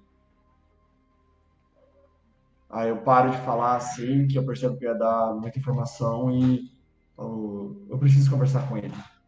E, tipo, empurro assim mesmo e, tipo, forço minha subida. Espera aí, vamos, vamos todo mundo junto, então. É, eu vou indo atrás também. Ele não entrega nada para ele. Ele tá muito instável. Por ma... Ele não, não acredita em Deus. Ele tá falando maluquice, senhor. Não é, não é coisa de Deus acreditar em Deus ou não. Pode ficar tranquilo. Não dá com essa voz, aí. Posso parar de qualquer coisa? Não, para. Eu falo meio baixinho, ai. Não para. Eu, eu, eu, eu vou junto, eu vou junto então, eu não sei. Ah, eu vou andando atrás deles. Vocês todos sobem. Ah, Theo, você falou que ele se feriu, você não descreveu como ele se feriu, né? Não. O reverendo John vai então até a porta. Sim. O que o reverendo espera encontrar? Kiko. Eu tô irritado demais com as pessoas me seguindo pra pensar sobre ele ter se machucado ou não. Eu só tô pensando assim, se eu entrar e bater a porta, como que eu consigo fazer pra esses palermas saírem de perto de mim? Eu preciso ter uma conversa com o Jacob. Eu cheguei perto de encontrar todas as respostas que eu precisava, eu tô um passo de, de me conectar verdadeiramente com Deus, eu tô só, só nesse foco, eu tô nem aí sobre ele estar machucado, sobre qualquer bobeira assim. Ok. Você vai até o quarto. Percorre os corredores, abre pela porta. E. Bom, Jacob está ali diante da janela olhando para fora, a venda em volta da cabeça dele. Ele se vira para você. Reverendo John Bowles. É, calma aí. Jacob Tuvlin. Finalmente pude encontrar o senhor. Eu vim aqui ontem à noite, bati na porta e ninguém me respondeu. Acabei acreditando que o senhor tinha saído e preferi voltar hoje de manhã. Balança a cabeça, sentindo. Eu devia estar distraído. É, Afinal, o que ele... aconteceu aqui, Jacob? Eu não encontrei a senhora. Ela saiu com algo. Eu É, quero estudando. avaliar, avaliar honestidade nele quando Aham. fala isso. Nem sei se eu tenho. Eu tenho, eu tenho. Ok. Com ponto de avaliar a honestidade, você fica reparando na no porte dele, nas expressões dele, na maneira que ele fala, que se comporta. Ele não parece que está escondendo algo de vocês, ele parece que está evitando assuntos para ele mesmo.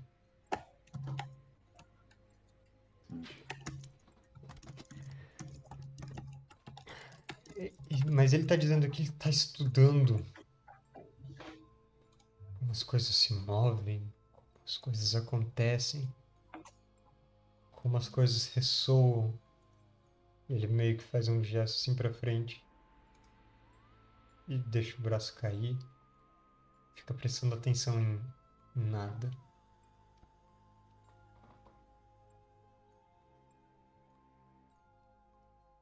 Eu olho pra ele no silêncio e falo, eu. Eu entendo você, Jacob, como se não houvesse visão su- suficiente para entender, não é? Como se de repente faltasse espaço e, a gente precisasse ampliar um pouco mais aquilo que a gente enxerga, Sim, para foi, foi por isso detalhes. que eu tirei meus olhos. Ele Aí eu ergue dou, um dou, a venda. Ah, quem ainda não tinha feito a jogada, ou seja, uma jogada de estabilidade.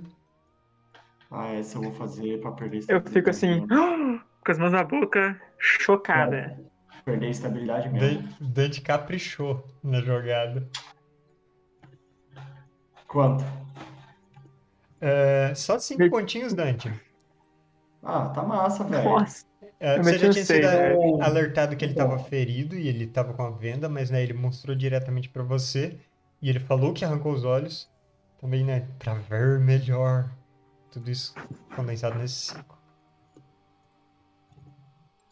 tirei seis, Herbert, tá de boa, né? Aham. Só dou fico uma- chocada. Meu Deus, por que, que você fez isso, menino? Por que ele fez isso? Pergunto pra qualquer um que esteja do meu lado. Ele se assusta e recua. Eu Ele, sussurro pra ela, pra ver melhor. ele, ele Como não. assim? Ele é doente, irmã. Ele. Ah, ele é maluco. Não usamos mais esse termo. Ele é doido. Pode ser. Biruta? É, Tá virando episódio do pica-pau. Jacob, o que você fez?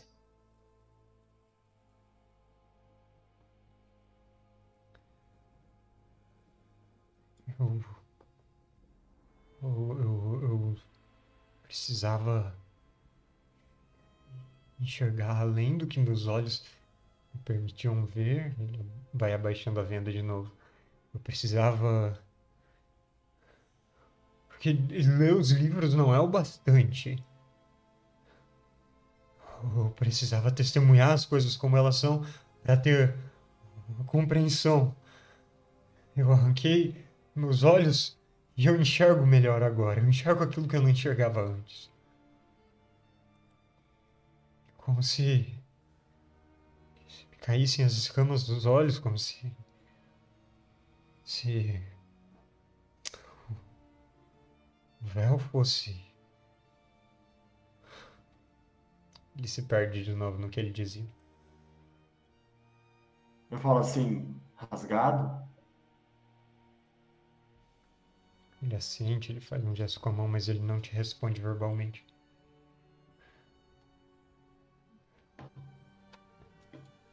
As mãos dele estão tremendo de novo a essa altura.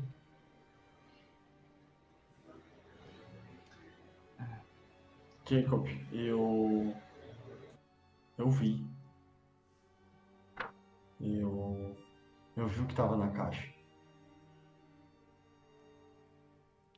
Ele vai erguendo a cabeça devagar. E ele olhou para mim. E Deus conversou comigo, Jacob. Ele. No trem e. E aqui. Aqui quando eu tava na igreja, Jacob, ele.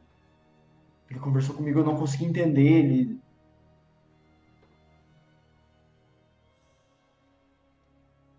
Não sei se eu ainda estou pronto para entender o que Deus falava, mas eu, eu, eu vi, eu vi os bastões, eu vi. Ele se aproximou de mim e ele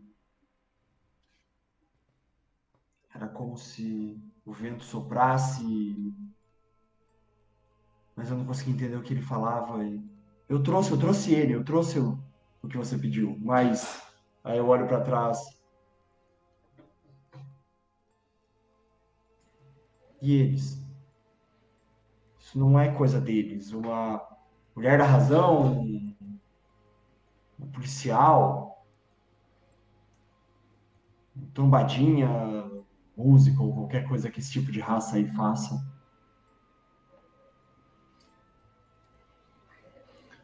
É, senhor, você faz algum uso de medicamento?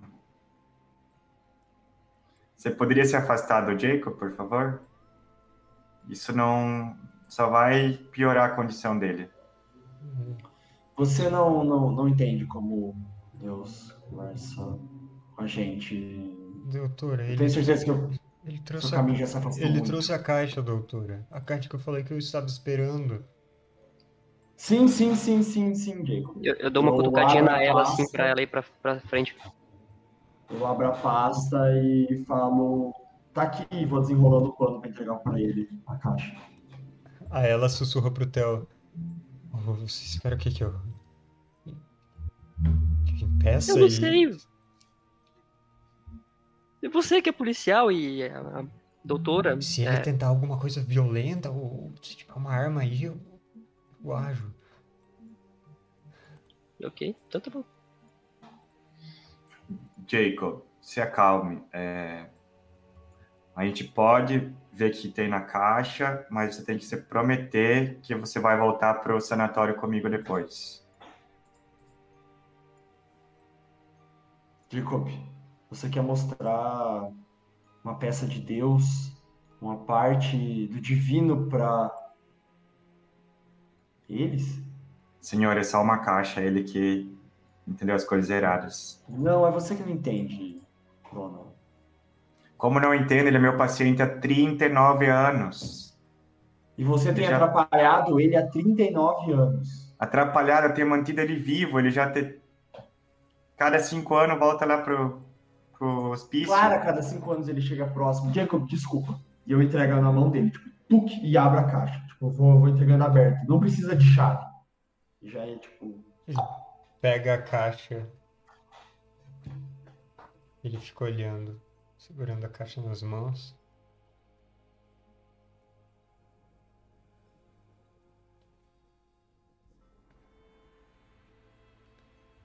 Ele abre a boca para falar.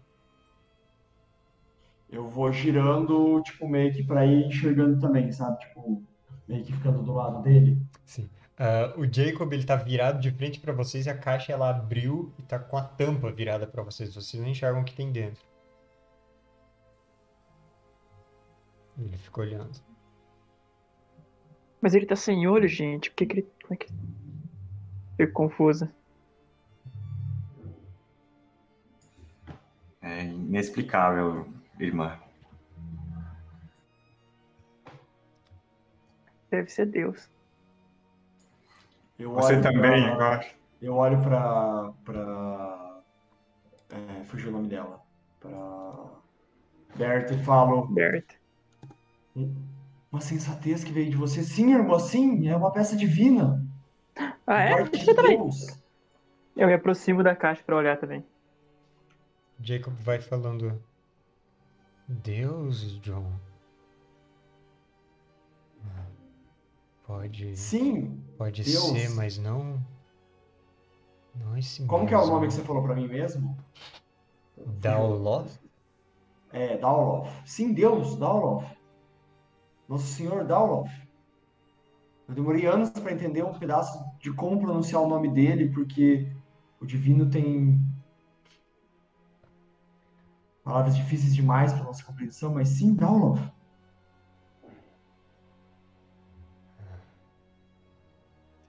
Bom, irmã Berta, você vai olhar dentro da caixa?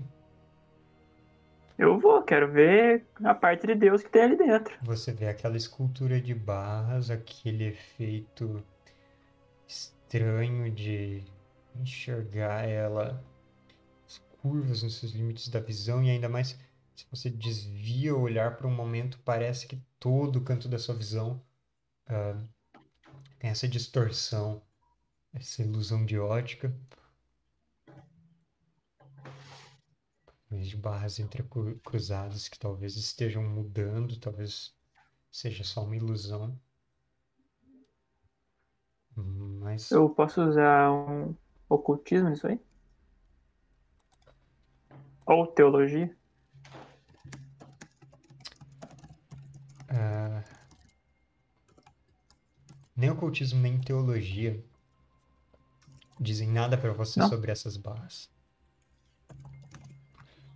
Mas ficar olhando Então- para elas, tentando conjecturar o que elas são, o que elas representam, é, é- é algo hipnótico.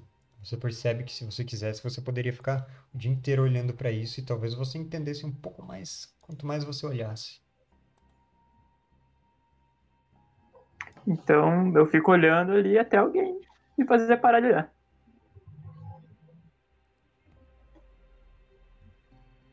Adiciona um ponto de mitos de Cthulhu por uns poucos minutos olhando. Irmã aberta. Uhum, eu vou fazer isso. Doutora Dolores e Theo, e vocês?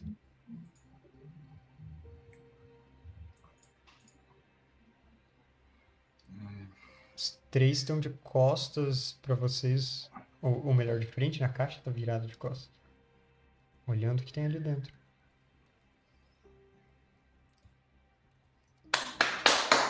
Parou, gente. Chega já de olhar essa caixa. Está passando dos limites, ele já se machucou. Eu sei que vocês são bem intencionados, povos da igreja, mas ele é o meu paciente, ele está se machucando, ele vai machucar vocês se vocês ficarem muito perto. E eu pego no ombro da, mão, da irmã Berta, assim, para Aham. puxar ela.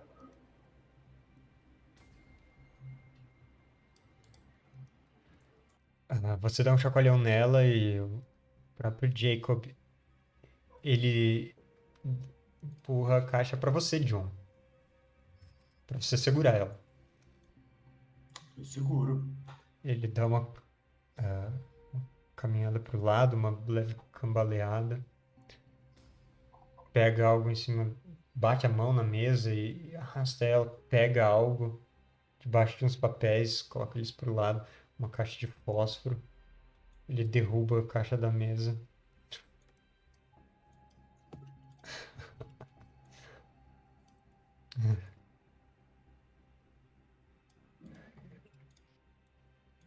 Eu esperei esse momento para dar o último passo, John. Achei que a compreensão. Ele se vira e dá um soco na janela, quebra o vidro da janela nesse momento, tira o braço de lá, senta no chão.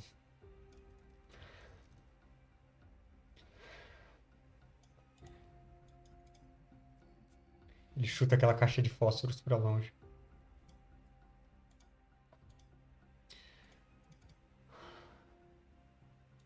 Ele olha para policial, ergue a cabeça. Ah. Eu acho que importa para vocês a senhora Bradley e ele ah, alcança a gaveta dele e puxa ela pro chão. Derrama uns livros. Faz um gesto e coloca a mão no rosto. Ele tampa os próprios olhos. Ele ri.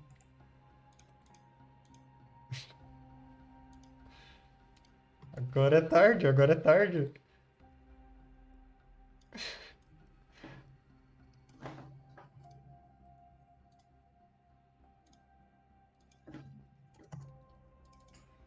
O que vocês fazem? Jacob Tobin está no chão. Não é tarde, Jacob. A gente vai fazer você ficar bom de novo, que nem todas as vezes. Vamos voltar comigo para o sanatório. E as coisas legais a gente vai resolver depois. Não precisa se preocupar com isso. Você não, você não pode ser presa. Em efeitos de jogo, Jacob Toving está com a sanidade em zero nesse momento. Ele, posso... você fala, você fala com ele, ele está focado nas próprias coisas, ele está reagindo tem... a outras coisas. Hum? Não, tem, não tem como fazer triagem psiquiátrica, nada. Você Ou pode tem... tentar uma triagem psiquiátrica para acalmar ele desse estado. Eu vou fazer então. Uhum. Eu tenho dificuldade 3 em vez de 4. Isso. Você quer gastar pontos nessa jogada para aumentar suas chances de sucesso? Eu quero, eu quero. Tá. É psicanálise, né? Uhum. Vou passar automático, gastei. Beleza. Uh, você consegue usar toda a sua experiência para uh, trazer ele a esse meio que trazer ele de volta ao presente, a fazer ele focar em você e fazer ele se acalmar um pouco dessa situação. Uh, isso você consegue acalmar ele. Ele não tem pontos de estabilidade para recuperar do jeito que ele está, da, da maneira como ele está nesse momento.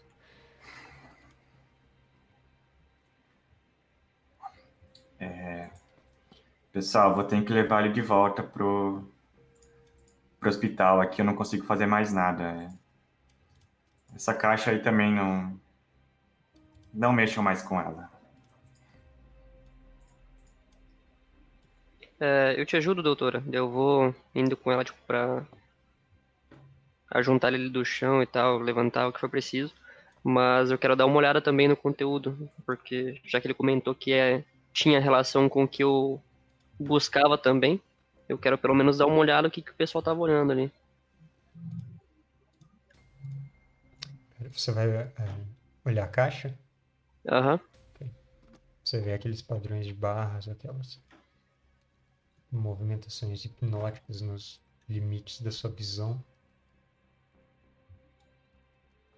Você escuta como elas.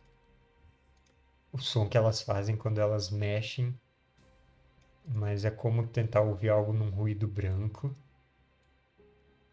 Algo que você não tem certeza. Da mesma forma que a visão, você não tem certeza se elas mudam. Na audição, você não tem certeza se elas fazem um som. Mas.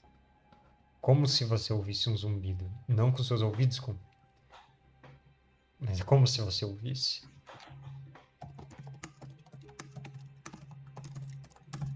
Os convecção do ar em torno dessas barras, a compreensão escondida dos espaços entre elas. Tudo isso vocês que estão olhando, vocês percebem. Isso é isso é aquele nome que o John falou. Isso é Dauloth. Tá, tem tudo escondido nessa caixinha. Tudo se olharem fundo o suficiente, está escondido dentro dessa caixinha. Preciso de uma estabilidade da irmã Bert e do Theo. Eu acho que eu não perdi pra Bert ainda, né? Não, aí tu tem que colocar. Pra mim que eu não achei ali no- nos, nos arquivos o mito de Cthulhu. Ah, sim. Desculpa. Mas eu Agora diminuí tá. a sanidade já uma vez. Eu tirei quatro. Beleza. Tirei três. Ok. ah, isso é uma falha. Vocês perdem três pontos de estabilidade. Então, você também tem um pontinho em mitos de Cthulhu. John, você tá olhando isso há bastante tempo, né? Tá bem, agora você tem dois pontos.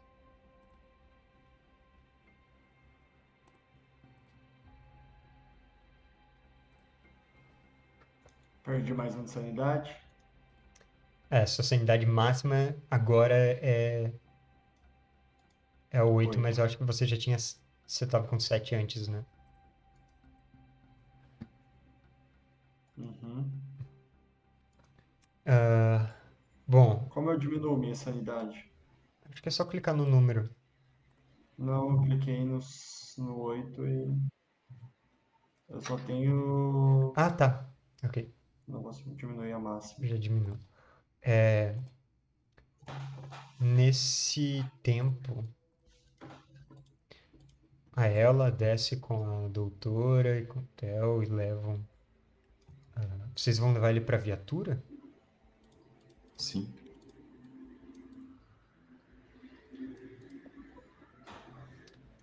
Ah, Vocês colocam ele deitado no banco da viatura.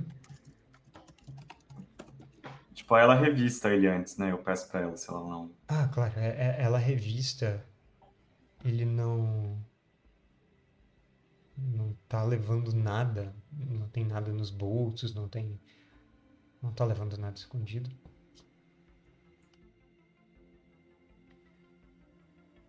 Ah, mas ela diz. Doutora, eu sou. Eu acho que eu sou a única policial no raio de 20 quilômetros. Tem pelo menos uma pessoa desaparecida ainda aqui.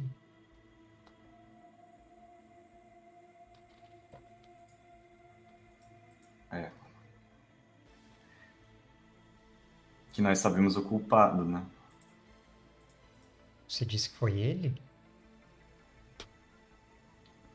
Eu não. Eu não duvido mais de nada. Ele arrancou os próprios olhos, você viu? Eu. Ele parecia muito estranho, muito tremelico. Isso são características de um possível assassino, eu diria. Eu desconfio dele, mesmo depois de todos esses anos. Eu preciso descobrir, então, pelo menos algum indício que ele fez. Concordo. Você quer ficar com ele aqui? Ou você quer, quer que eu feche ele no carro nesse momento? Quanto antes ele voltar para a cidade, melhor, mas é uma, uma coisa importante. Prende ele no camburão ali e a gente dá uma olhada pelo hotel, eu acho. Não sei como funciona o procedimento. Ah, ela pega dois cobertores e coloca ele lá no, no fundo da viatura, ah, onde ele está trancado, ele não vai conseguir abrir, não vai conseguir sair. E ela quer dar uma vasculhada pelo hotel. E o que os outros estão fazendo? Todos olhando? Tá. Vocês ficaram olhando comigo? Não, depois que a. que ela me chacoalhou, assim, me tirou da, da do negócio ali, eu perdi bastante estabilidade, então eu. Eu sento ali na cama dele e fico cutucando, assim, pensando no- nesse negócio e pergunto, reverendo, Verino, mas o que, que é? O que é isso? Isso é. É um pedaço do divino, irmão. Você não sentiu? Mexendo você, ampliando, como se. Se você pudesse enxergar um pouco mais do que tem por trás do mundo, da vontade de Deus e. Sim, mas. Eu, eu, eu, eu, eu não quero arrancar meus olhos. Não, irmã. Eu acho que talvez eu tenha me precipitado em, em colocar tanta atenção, Jacob. Infelizmente, o divino ele passa pelos humanos e os humanos são falhos. Por isso que eu não queria que as pessoas vissem isso, irmão, porque é preciso ter contato com Deus, eu acredito, para poder lidar com o divino. Afinal de contas, isso não é simplesmente uma oração. Para mim, é parte, talvez, uma pequena parte do que Deus fez para o universo e para a gente. Então, talvez tenha enlouquecido aquele homem. Entender Deus não é uma tarefa fácil, irmão. Eu não sei se eu, se eu, se eu estou entendendo também, mas eu confio em você, Rever. Aí eu, eu me levanto e. Se ele tá com a caixa aberta ainda, eu vou olhar para ela também. Sim. Caralho, só tem maluco, velho. Vocês literalmente podem ficar olhando pra caixa quanto vocês quiserem. Ah, E o Theo? Ah, depois que eu vi ah, pela primeira vez ali, eu comecei a sentir um, um gosto bem metálico na boca e não passou até agora. E ouvindo a conversa dos dois ali, eu acho que eu vou dar mais uma olhada, assim. Um pouquinho de curiosidade. O corpo da dona da pousada tá do nosso lado. Corpo? Ele não abriu o bagulho pra tirar o corpo? Eu entendi errado? Não, saiu uma gaveta com livros, ele puxou assim. É, né? É, ele. Ele tinha jogado uma caixa de fósforo no chão, aí ele caiu sentado, aí ele puxou uma gaveta e, tipo, derramou os livros no chão que estavam naquela gaveta.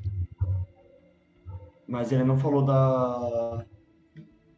Ele falou, ah, ele falou dela que, ela é importante pra vocês, e aí daí ele puxou aquele livro, aqueles livros. Tá. Por um, um instante de mínima lucidez que eu ainda tenho.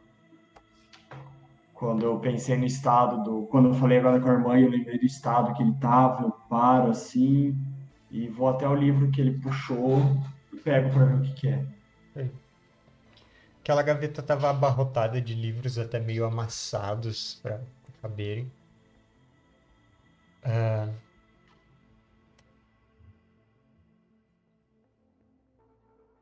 um dos livros que você vê, ele tem ah, um desenho de, de silhuetas de pássaros. E ele se chama Os Observadores no Céu. Hum. Outro livro se chama A Agonia de Saint Margaret. Você vê um, um mapa da Irlanda meio escapando por um lado. Outro Hum. livro se chama A Dança no Sangue. Hum. Outro se chama A Revelação Final. E ainda um outro livro é simplesmente um guia turístico da região com um marca-páginas. Hum. Você quer? Hum. Eu começo pelo mais óbvio e simples, que é o guia.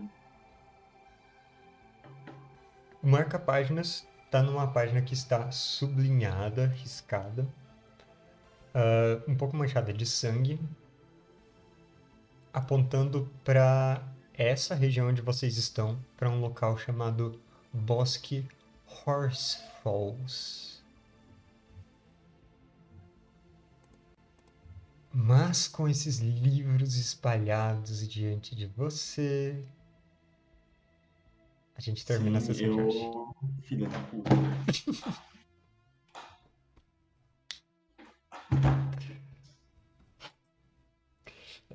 Tava segurando a sessão até quando alguém fosse olhar os livros para pra valer.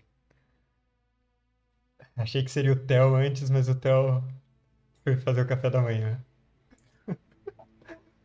Cara, eu achei que tinha caído o corpo também da gaveta. É, De, tipo, na- no primeiro momento, você falou que ele puxou e falou dela, assim, aí depois que eu entendi que era os. Nossa! E É, ninguém quando eu reagiu a isso. É que tu falou Não, se era você logo- importante, e daí ah, puxou a gaveta, ficou tipo, hum, o corpo tá na gaveta. É, Nossa, depois deu pra entender. seja né? grande essa É, gaveta, hein? tem algum pedaço dela dentro da gaveta, sei lá. Um braço, foda-se. Eu fiquei pensando na cabeça dela ali, mas tá. Já sei onde que a véia tá. Enterrada atrás do, do- da casa. Vai vendo. Enterrado igual na outra aventura? Bom, isso a gente descobre semana que vem, né? Espero. Eu também espero. Ah, que, que sessão diferente, né? Todo mundo endoidando. Mistério, logo assim, só abrir a caixa e ele está ali. É um, um pouco de quebra de paradigma das outras aventuras, mas Uhum. achei divertido. Encontraram Deus. Aí, Uma aventura é- muito educativa essa. Mas vamos ficando por aqui hoje. E semana que vem, talvez, possivelmente, a última sessão dessa aventura. E por enquanto é isso.